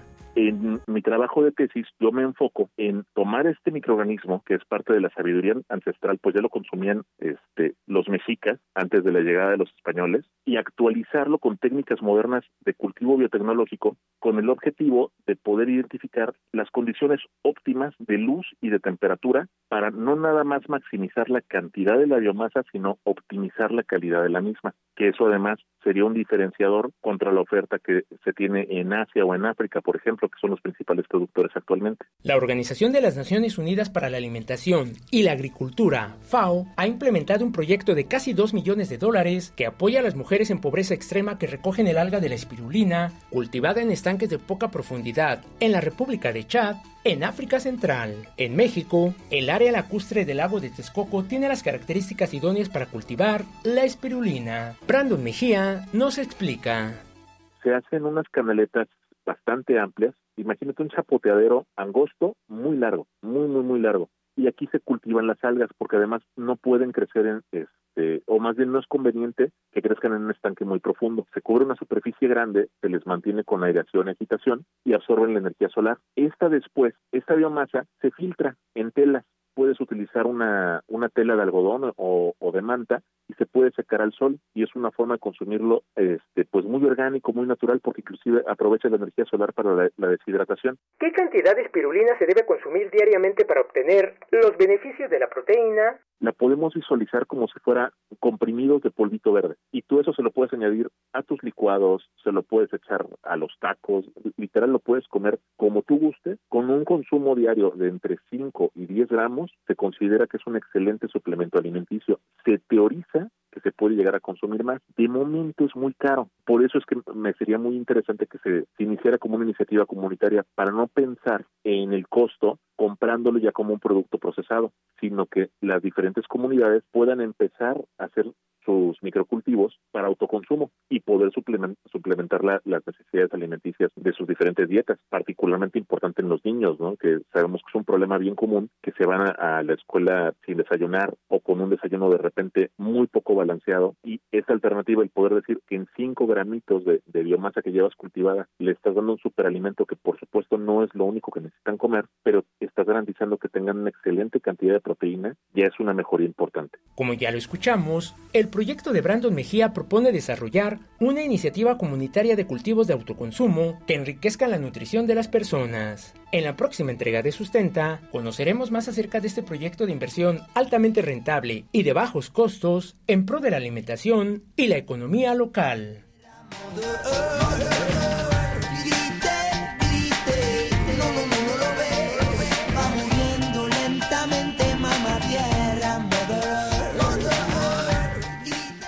Dudas o comentarios acerca de la espirulina o algún otro tema que hemos abordado en este espacio sonoro sustentable, los recibiremos con mucho gusto en las redes sociales de Prisma RU o en mi cuenta de Twitter. Me encuentras como arroba Daniel Medios TV.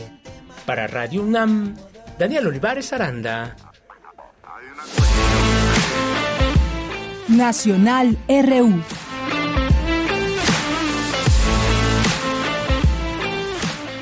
En dos de la tarde con 17 minutos hay temas nacionales que compartir con ustedes. ¿Qué opina Estados Unidos del plan de seguridad de México?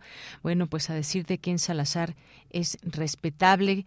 Esto desde Aguascalientes, el embajador de Estados Unidos en México, Ken Salazar, o habremos de ponerle el nombre, ¿qué opina Estados Unidos? O más bien, ¿qué dice el embajador de Estados Unidos en México, Ken Salazar? Pues aseguró que el gobierno, el gobierno eh, de su país tiene un respeto absoluto a la soberanía de México y la estrategia de seguridad impulsada por la administración del presidente Andrés Manuel López Obrador. Después de reunirse con el gobernador de Aguascalientes, el panista Martín Orozco Sandoval, el diplomático ofreció una conferencia de prensa en la que se manifestó al respecto. Consultado sobre los sucesos violentos que se vivieron en Chihuahua, Jalisco, Baja California y Guanajuato la semana pasada, que concluyeron, eh, pues también incluyeron la muerte de civiles, quema de numerosos vehículos y negocios de varios tipos, Salazar reconoció que en Salazar que hay preocupación en su país, no obstante señaló que existe un compromiso de colaboración con el gobierno mexicano, con el que además aseguró hay entendimiento. Eh, textualmente dijo de la violencia que se ha visto en días anteriores, la realidad es que nos afecta a nosotros también, a nuestros em, empleados, llámese Michoacán, Juárez, Tijuana o cualquier parte, porque nuestra prioridad es asegurar que nuestros empleados y los conciudadanos que visitan estos lugares tengan una experiencia segura, es lo que expuso el embajador. Agregó que en algunos estados de México están eh, progresando en materia de seguridad con todos los actores interesados, mientras que en otros enfrentan retos complicados. Sin embargo, Aguascalientes es una entidad, dijo, que se distingue por ser un buen ejemplo a seguir, algo que puede constatar, eh, pudo constatar en su primera visita en, eh, a esta tierra de la gente buena. Pues parte de lo que dijo Ken Salazar, que su país respeta esta estrategia o este plan de seguridad de México y sin embargo, pues ya también se actualizó se actualizó la alerta de viajes de Estados Unidos a México que incluye seis estados. Este miércoles el Departamento de Estado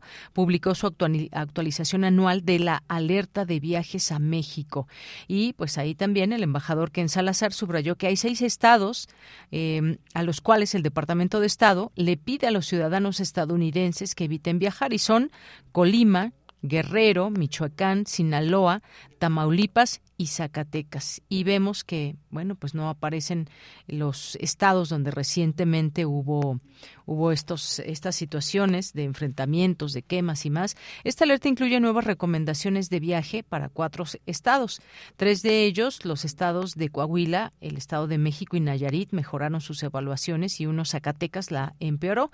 La alerta, la alerta de viajes a México incluye el indicador K, que señala que en una entidad se eh, han producido uno más secuestros de ciudadanos estadounidenses. A Guanajuato, Quintana Roo y San Luis Potosí.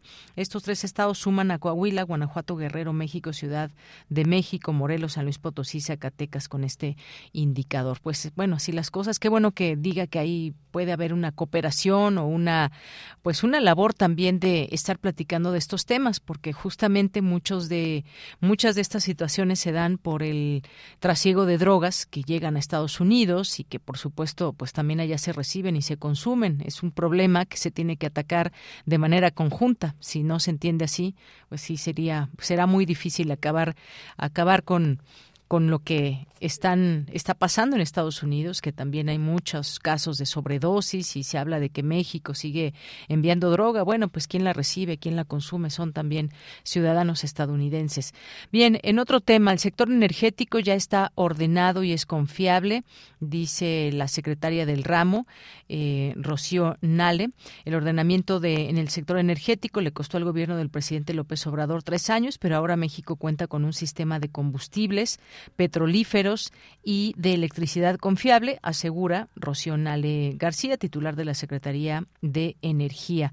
Esto durante su participación en el Simposium Internacional de Energía 2022. La funcionaria destacó que la refinería de petróleos mexicanos Dos Bocas va bien, pues si se hubiera hecho en otra región de América Latina tendría retrasos en su construcción. Pues parte de lo que dice en torno a este tema la secretaria. Y bueno, pues invalida la Suprema Corte de Justicia de la Nación, orden de aprehensión contra García Cabeza de Vaca. Este tema que también ahí continúa, la Suprema Corte invalidó la orden de aprehensión girada en contra del gobernador de Tamaulipas, Francisco Javier Cabeza de Vaca, luego de que interpretó que el mandatario estatal aún cuenta con fuero constitucional, lo que evita proceder penalmente en su contra hasta que deje su cargo de elección popular, lo cual ocurrirá el último día de septiembre próximo. Así que, por lo pronto, pues los trabajos también eh, que tienen que ver con las autoridades, con el tema penal, legal, abogados, pues seguramente está a todo lo que da. Por unanimidad, los ministros de la primera sala aprobaron la resolución de controversia constitucional promovida por el Congreso de Tamaulipas en contra de la orden de aprehensión girada en contra del gobernador. Bueno, pues así parte de lo que va sucediendo en este caso. Otro tema también descubre la Fiscalía General de Justicia más irregularidades en el caso de corrupción inmobiliaria de Benito Juárez, algo de lo que no habíamos aquí comentado, pero que hay ahí ah, un tema en Benito Juárez, por supuesto, y la Fiscalía General de Justicia descubrió más hechos relacionados con las indagatorias de corrupción inmobiliaria en Benito Juárez, orientadas a enriquecimiento ilícito entre exservidores públicos, empresarios del sector de bienes raíces y funcionarios de la alcaldía, que puede dar pie a nuevas líneas de investigación. Esto es lo que informó el coordinador de asesores de la dependencia en torno a ese tema. Seguimiento de equipo de cómputo en el cateo de 42 inmuebles presuntamente relacionados con los exdirectores del jurídico y gobierno Luis Vizcaíno eh, eh, Carmona y de Obras y Desarrollo Urbano, Nicia René Aridgis. Algo pasa, ¿qué pasa en, la alcaldía de Benito Juárez? Eh, pues también llamado como el cártel inmobiliario. ¿Qué hay de todo esto? ¿Por qué hay tantas construcciones? Todas están respetando los lineamientos, cómo ha subido también todo esto y que tiene que ver también con pues qué pasa con, con los, las autorizaciones que dan las propias autoridades. Un, gran tema también a seguir, por supuesto. Eh, en esta, en esta mirada. Bueno, son las 2 de la tarde con 25 minutos y vamos a continuar con nuestra siguiente charla. Queremos escuchar tu voz. Síguenos en nuestras redes sociales. En Facebook como Prisma RU y en Twitter como arroba PrismaRU. Bien, continuamos y el próximo mes de octubre se llevará a cabo un encuentro de la Asociación Nacional de Universidades e Instituciones de Educación Superior, la ANUYES, que pues a través de su Comité de Tecnologías ANUYES TIC y MetaRed México organizan este encuentro 2022 eh, que en esta presente edición abordará el eje temático hacia un modelo de universidad digital. Hablaremos de este tema, pero también de cómo pues cuáles son los retos educativos en esta materia. Y ya tenemos en la línea telefónica, nos acompaña esta tarde el maestro José Luis Ponce López, que es director de tecnologías de la Asociación Nacional de Universidades e Instituciones de Educación Superior. Maestro, bienvenido, muy buenas tardes. Es un gran gusto, Deyanira. De verdad, qué, padre tener esta entrevista y poder platicar un poquito del quehacer de las universidades desde esta perspectiva de las tecnologías de información. Por supuesto, maestro, es muy interesante todo esto, más allá de este encuentro importante del cual también hablaremos, pues importante mencionar también pues este estos eh, temas de tecnología educativa que me parece muy importante en estos tiempos. Platíquenos un poco sobre sobre ello de estas TIC, de estas tecnologías, de estas innovaciones en las instituciones de educación superior. Eh, definitivamente. Mira, Deyanira, eh, queda claro que la tecnología es un factor que nos ayuda a nuestro trabajo y que la tecnología pues también es factor estratégico para el desarrollo del quehacer educativo.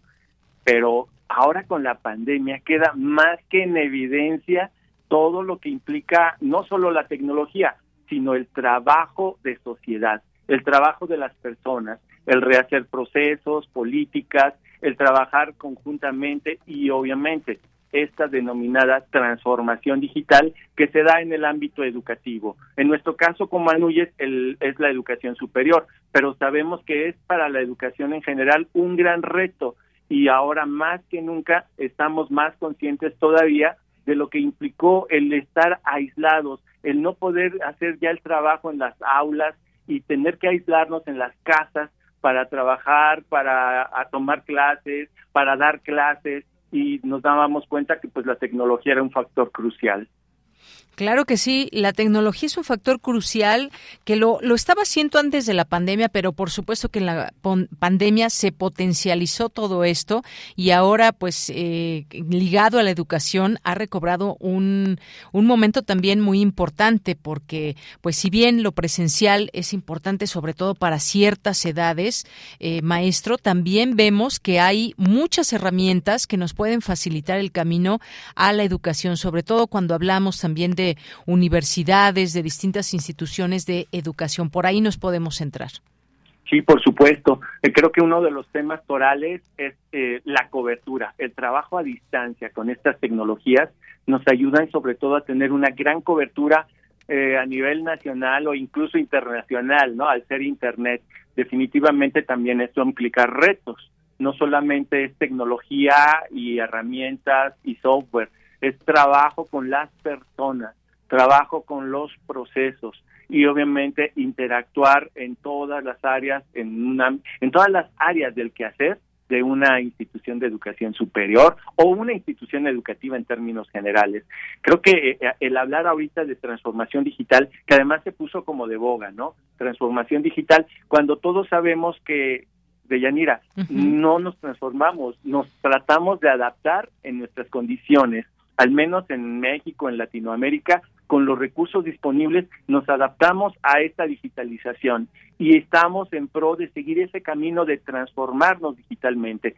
Sabemos que hay instituciones o u organizaciones que ya estaban preparadas, pero la gran mayoría no. Y creo que ese es el gran reto. ¿Cómo hacemos para que todas esas instituciones que no tienen los recursos, que no tienen el personal o el conocimiento, puedan ir aprendiendo de las demás y hacer ese frente común que de una u otra manera nos ayudamos. Eso es lo que nosotros representamos como ANUYES, Asociación Nacional de Universidades e Instituciones de Educación Superior, una asociación que hace un frente común en distintos ámbitos educativos.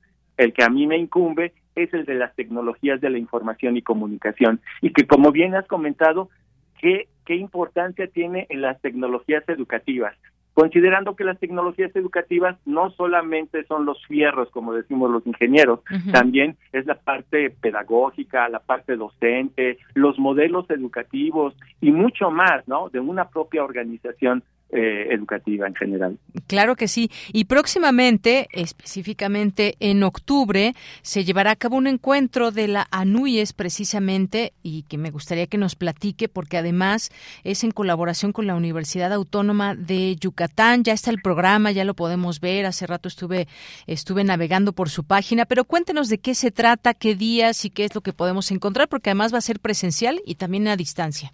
Sí, sí, oye, eh, mira, la parte presencial es como la cereza del pastel para nosotros. Representa reunirnos después de más de dos años por la pandemia. Este evento lo hicimos en los años anteriores por pandemia de manera pues, virtual. Ahora lo vamos a hacer híbrido. Pero la cereza del pastel es el día 27 y 28 de octubre en la ciudad de Mérida, Yucatán.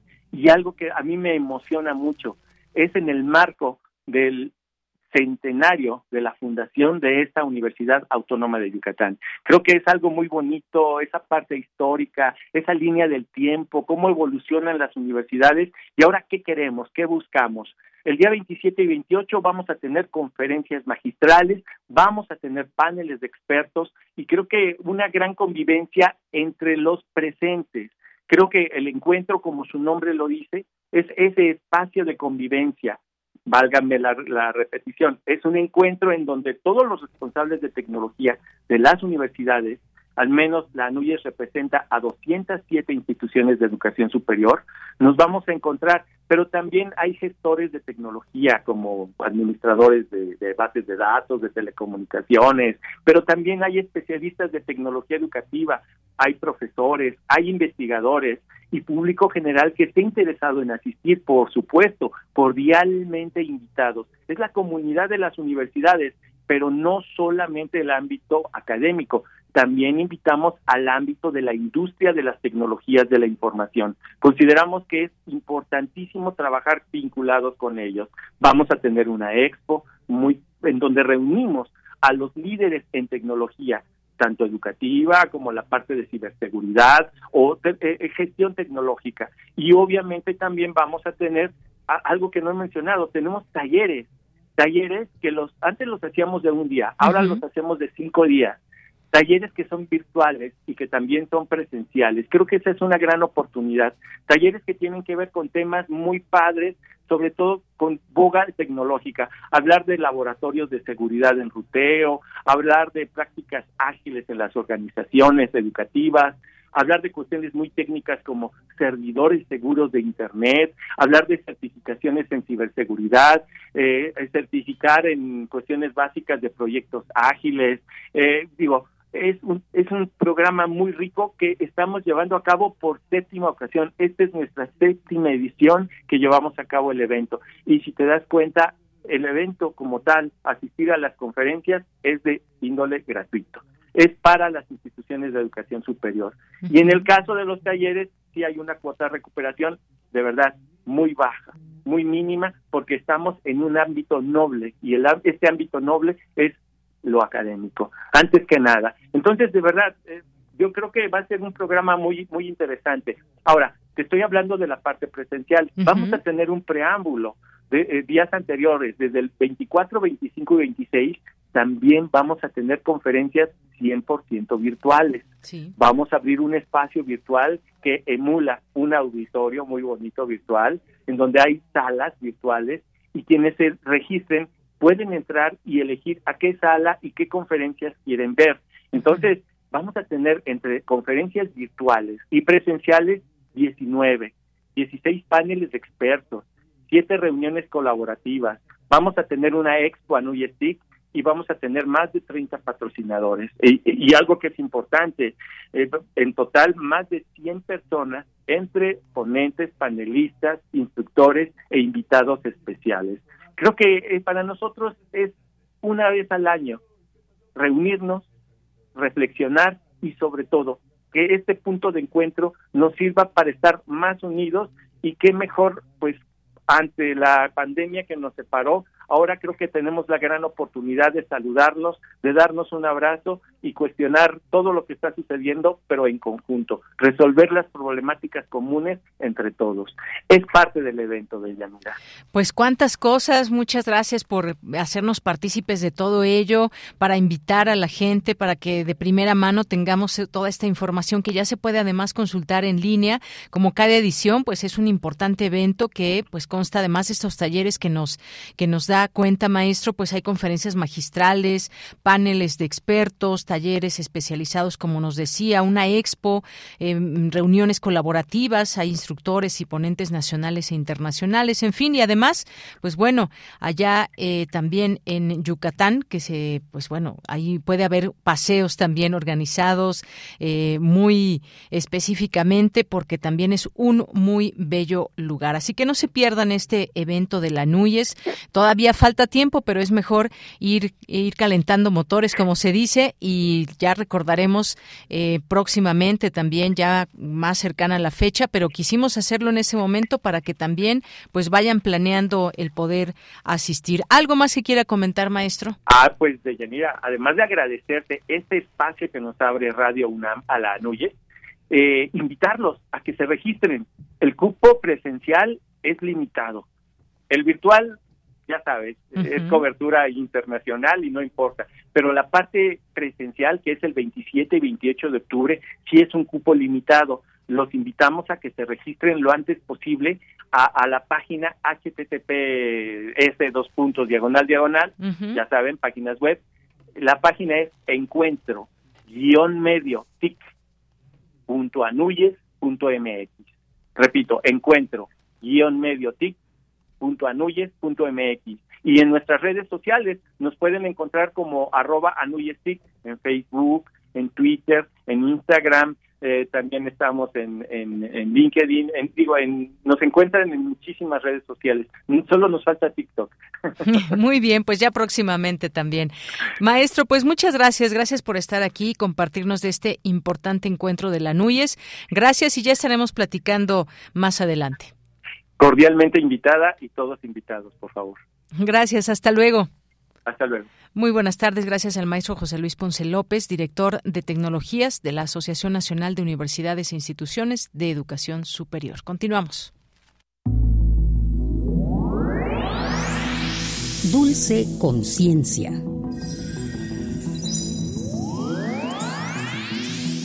Bueno, es el momento de la ciencia. Ya está aquí con nosotros Dulce García en Dulce Conciencia. ¿Cómo estás, Dulce? Muy buenas tardes. Deyanira, muy bien, muy buenas tardes a ti al auditorio. De ella hoy vamos a platicar sobre bebidas prebióticas para reducir sobrepeso y obesidad que están creando investigadores y alumnos en la FES Cuautitlán. ¿Cómo ves el tema? Prebióticas y probióticas y demás. Ah, pues mira, qué interesante, porque ahora como que se han puesto de moda, pero realmente ¿qué son? Vamos a ¿Alguna particularidad han de tener? Para eso vamos a platicar con la académica que está encargada de esta investigación, pero antes vamos a escuchar un poquito de información.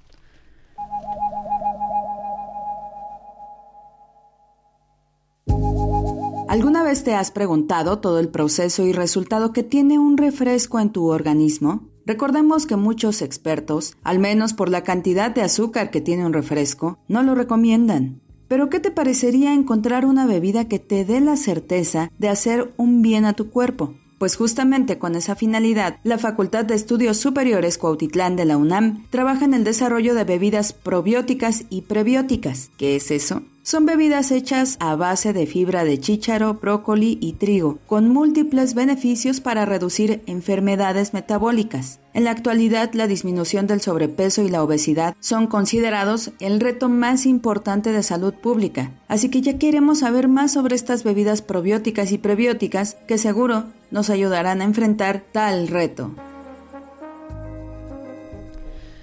Y bueno, pues para platicar sobre este tema ya se encuentra en la línea la doctora Raquel Gómez Pliego. Ella es académica de la FES Cuautitlán. Doctora, muy buenas tardes. ¿Cómo se encuentra? Muy bien, muchas gracias. Buenas tardes. Gracias por el espacio. Gracias a usted por tomarnos la llamada y preguntarle, pues de entrada, ¿cómo son estas bebidas prebióticas? ¿Hay alguna diferencia con las probióticas? ¿Cómo podemos entenderlas? ¿Tienen algún sabor? Bueno, las bebidas eh, probióticas como su nombre lo dice, están adicionadas. Un prebiótico es un microorganismo que cuando se ingiere ejerce un efecto benéfico en la salud humana, mientras que eh, un alimento prebiótico es aquel que está es un ingrediente que nuestro organismo no lo digiere hasta que llega al colon y también va a ser un efecto benéfico en la salud del consumidor. El 50% de el beneficio lo ejerce la del tracto gastrointestinal, lo ejerce la microbiota que está presente, microbiota benéfica, porque también hay microbiota que son microorganismos patógenos, y el otro 50% eh, depende de la fibra dietética no digerible. Entonces tenemos dos, eh, una mezcla simbiótica en la elaboración de estas bebidas, que como bien lo mencionaste, y efectivamente es cierto, están hechas a base de chícharo, brócoli, avena, eh, papa, etcétera. Entonces, son fibras que únicamente pueden ser utilizadas para elaborar alimentos eh, lácteos, bebidas lácteas, no pueden inclusive adicionarse a una sopa. Claro. Eh, doctora, y bueno, por ejemplo, ¿cuál es la diferencia entre estos que se están creando ahí en la FES Cuautitlán y quizá algunos que ya pudieran estar en el mercado? ¿Qué beneficios tienen quizá más todavía que los que ya conocemos? Bueno, en este caso nosotros el tipo de fibra que utilizamos, existen dos tipos de fibras. Eh, fibras solubles y fibras insolubles. Las fibras eh, insolubles son aquellas que únicamente incrementan los eh, movimientos del intestino y permiten una mejor digestión de los alimentos. Mientras que las fibras que nosotros estamos utilizando, sí, muchas de ellas ya están en el mercado, pero el combinar una eh, el combinar bacterias con las fibras no siempre se logra el efecto deseado porque depende de la matriz del alimento, qué significa los componentes que lleva el alimento para su elaboración. Y en este caso nosotros lo que tratamos de probar es que los alimentos que estamos formulando a lo largo del tiempo conservan un alto eh, número de microorganismos mayor a, a, a 100 millones de unidades formadoras de colonia por cada mililitro que ingiera el consumidor. Y aunado al efecto benéfico de las fibras que son solubles, que al momento de que llegan al tracto, eh, al colon específicamente, ahí se degradan en ácidos grasos de cadena corta, que por ejemplo uno de ellos se puede se conoce con el nombre de butirato y este butirato se ha visto que en la mucosa gastrointestinal eh, regula la expresión de ciertos genes, la proliferación de ciertos eh, genes, dando un efecto protector. Hay muchos datos que refieren que ese efecto protector evita el cáncer de colon, eh, favorece además también eh, el que no se incrementen los niveles de colesterol y ayuda a que no exista una inflamación celular, la cual está estrechamente correlacionada con la obesidad y la diabetes mellitus tipo 2. Wow, doctora, pues ya el día a día de las personas estaría muchísimo mejor consumiendo uno de estos productos. Preguntarle en qué etapa está la investigación o si ya hay alguno eh, de los productos a la venta, dónde los podemos conseguir. Este, esta, el desarrollo de estos alimentos está en proceso de patente.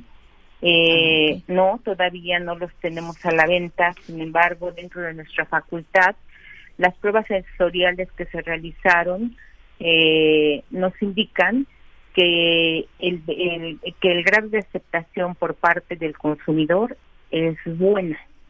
Entonces, el, el utilizar fibras de este tipo favorece eh, no tan solo una buena digestión, sino ayuda a que eh, se prevengan cierto tipo de enfermedades como las ya mencionadas. La Asociación Americana de la Diabetes nos recomienda que un adulto debe de consumir de, de 30 a 20 gramos por día, eh, los niños 5 gramos por día de fibra y los eh, adolescentes 14 gramos por día. Entonces, en, el, en la elaboración de estas bebidas, nosotros estamos eh, adicionando un contenido de fibra que va eh, de 10 a 15 gramos por ciento de, de la bebida. Es decir, por cada 100 mililitros está contenido de 10 a 15 gramos de fibra. Entonces nos estamos asegurando que con la alimentación complementaria que ingiera cada individuo, pues va a cumplir con las necesidades y requerimientos diarios de nuestro organismo. Pues, pues muy completa toda esta bebida, doctora. Vamos a seguir pendientes de sus investigaciones, de su equipo de trabajo también, para que nos platiquen cuándo podemos acceder a ellas y dónde y bueno pues eh, qué más se esté avanzando en esta investigación. Le agradecemos mucho esta información que nos comparte. No hay nada que agradecer, gracias a ustedes por el espacio nuevamente y cualquier duda eh, saben dónde contactarme. Gracias. Claro que sí, doctora. Muchas gracias. Pues fue la doctora Raquel Gómez Pliego, académica de la FESCO Autitlán. Vamos a ver si pronto podemos acceder a estas bebidas que nos pueden salvar la vida de verdad. Bueno, pues yo les agradezco mucho su atención. Los dejo ya nada más con una frasecita y con Deyanira Morán. Muy buenas tardes. Gracias, Dulce. Tienes una cita con un científico. El universo es asimétrico y estoy convencido de que la vida es un resultado directo de la asimetría del universo o de sus consecuencias indirectas. Luis Pasteur.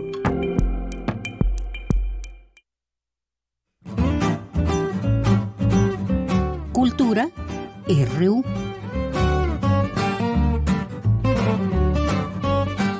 Bien, bueno, nos vamos a cultura y antes pues también mandar saludos aquí a cuatro jóvenes que nos vienen a visitar aquí a la cabina. ¿De dónde vienen? ¿De qué escuela? De Acatlán, de la FES Acatlán y de políticas, filosofía y letras. Ah, qué bien. Bueno, pues variado. Muchas gracias por la visita. Ojalá que puedan hacer por aquí su servicio social eventualmente. Ya Héctor les dará todos los detalles. Pero bueno, por lo pronto nos vamos a cultura. Ya está lista Tamara Quiroz. Adelante. Deyanira, un gusto saludarles a través de estos micrófonos. Gracias a las y los que siguen nuestra transmisión por la frecuencia modulada de Radio UNAM y también en Internet. Esta tarde nos enlazamos con Juan Meliá, director de Teatro UNAM. Nos dará todos los detalles de la convocatoria Dramaturgia con Derechos Humanos hacia la construcción poética de un mundo libre de violencias, lanzada por la Coordinación de Difusión Cultural de la UNAM a través de la Cátedra Nelson Mandela de Derechos Humanos en las Artes, Cátedra Extraordinaria Igman Bergman en Cine y Teatro y la Dirección de Teatro UNAM. Juan Melia, bienvenido. Platícanos, por favor, eh, cómo se origina esta convocatoria, cómo hablar de derechos humanos desde las artes escénicas y cómo lo han pensado desde Teatro UNAM. Con todo gusto. Mira, desde la Coordinación de Difusión Cultural de la UNAM, eh, nos hemos eh, dado la tarea de trabajar juntos varias instituciones de las que la conformamos. En esta ocasión, la Cátedra Nelson Mandela de Derechos Humanos en las Artes, la Cátedra Extraordinaria Ingmar Berman en Cine y Teatro y la Dirección de Teatro UNAM, eh, propusimos eh, trabajar en un proyecto en donde, en primer lugar, permitiéramos, posibilitáramos que a las personas para quienes trabajamos, en este caso a estudiantes y recién egresados del Colegio de Literatura Dramática y Teatro y del Centro Universitario de Teatro, tuvieran la oportunidad de dos cosas. La primera, tener un concurso, una convocatoria abierta de escritura teatral y la segunda, el impulsar la reflexión sobre derechos humanos a partir de pensar en, hacia una construcción poética de un mundo libre de violencias. Para ello, consideramos que era fundamental sumar, como te decía, dos cosas, lo que es eh, lo que es una convocatoria. La convocatoria es una ventana de oportunidad, ¿no? eh, para aquellas personas que eh, tienen una preocupación, en este caso por escribir dramaturgia, ¿no? y que no han tenido canales para dar a conocer su trabajo, sobre todo para las, los, les y jóvenes estudiantes de teatro y recién egresados, abrimos esta línea de oportunidad que consideramos que es necesaria y urgente. Y por otro lado, la unimos a dos temáticas que considero fundamentales.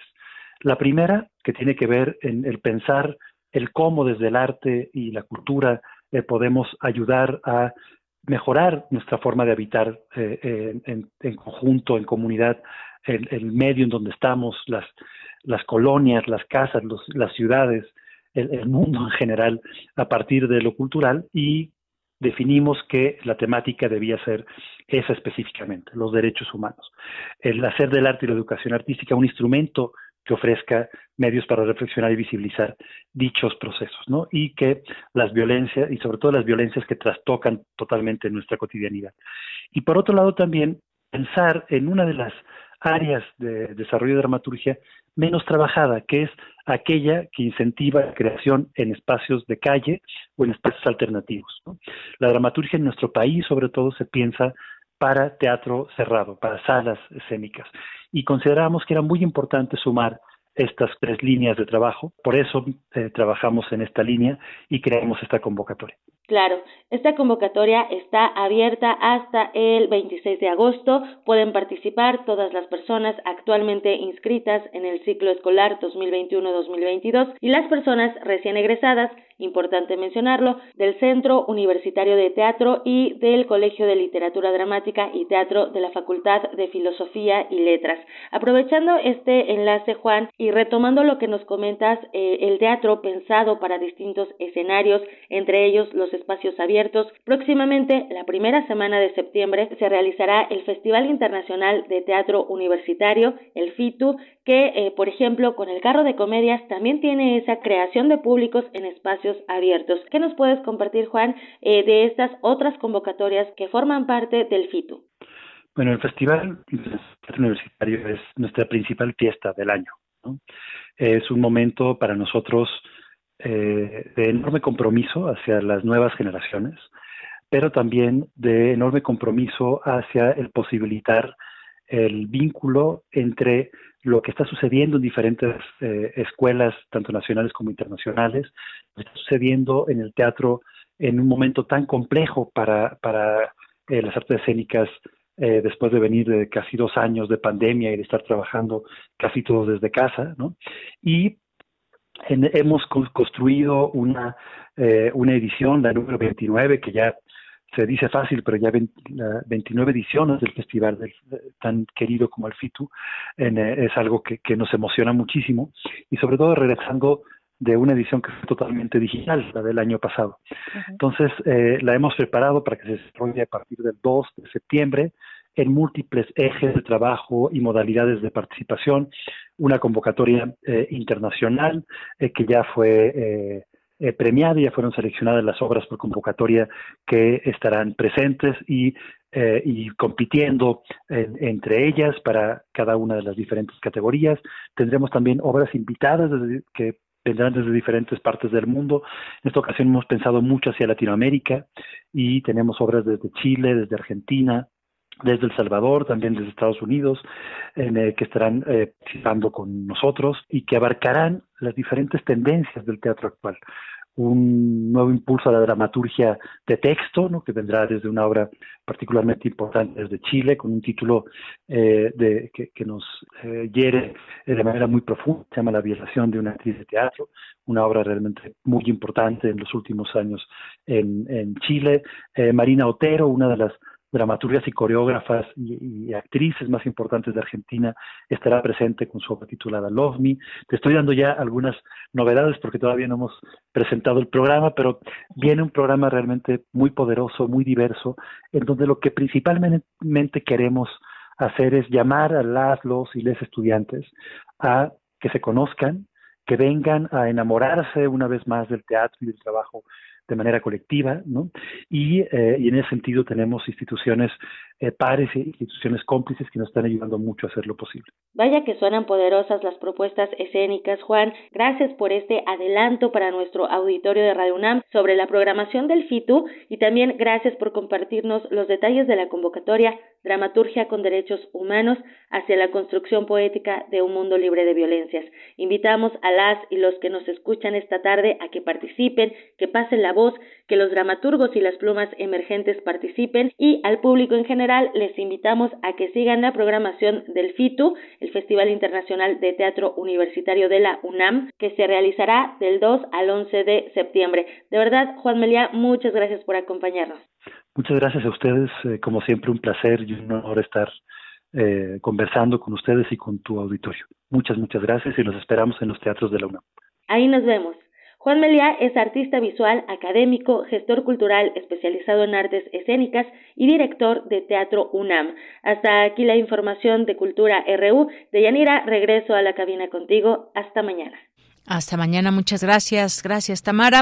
Y pues ya nos vamos. Solamente aquí recuerden que les habíamos invitado al conversatorio del día de mañana, las elecciones en Brasil, situación y perspectiva. También tienen la posibilidad de asistir de manera presencial. Esto es en el Auditorio Leopoldo Sea, en la Torre 2 de Humanidades, en el tercer piso, o bien seguir la transmisión por Facebook Live y YouTube. Ahí vienen los datos también en nuestras redes sociales para conocer más de cerca lo que sucederá o lo que sucede en Brasil, una situación y perspectiva con expertos en el tema. Y pues ya casi nos vamos. Muchas gracias por su atención. Le hemos acompañado esta tarde al frente de la producción Marco Lubián, en la asistencia de producción Denis Licea, en los controles técnicos Agustín Mulia, antes eh, Arturo González y en las redes sociales Michelle González, que aquí nos acompaña todos los días, también desde la cabina. A nombre de todo el equipo, soy de Yanira Morán. Que tenga muy buena tarde, muy buen provecho, pásela muy bien, lleve paraguas si va a salir por la tarde, porque tenemos posibilidades de lluvias. Pues bueno, estamos en época de lluvias. Y bueno, ya que decíamos que es el día eh, el Día del Veterinario Zootecnista. Pues les mandamos saludos y nos vamos a despedir con esta canción que se llama eh, Los Amantes Gatunos, o mejor dicho en inglés, Love Cats con The Cure. A nombre de todo el equipo, soy de Yanira Morán. Gracias, buenas tardes y buen provecho.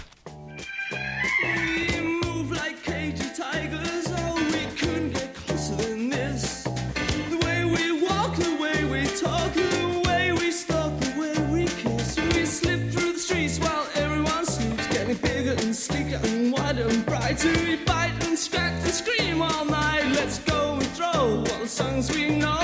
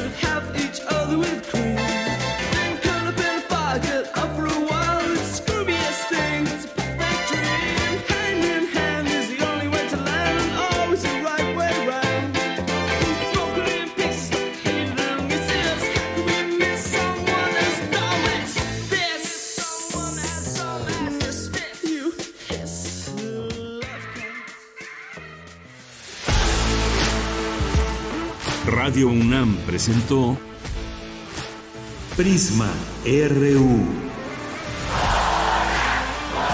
Una mirada universitaria sobre los acontecimientos actuales. Prisma RU. Relatamos al mundo.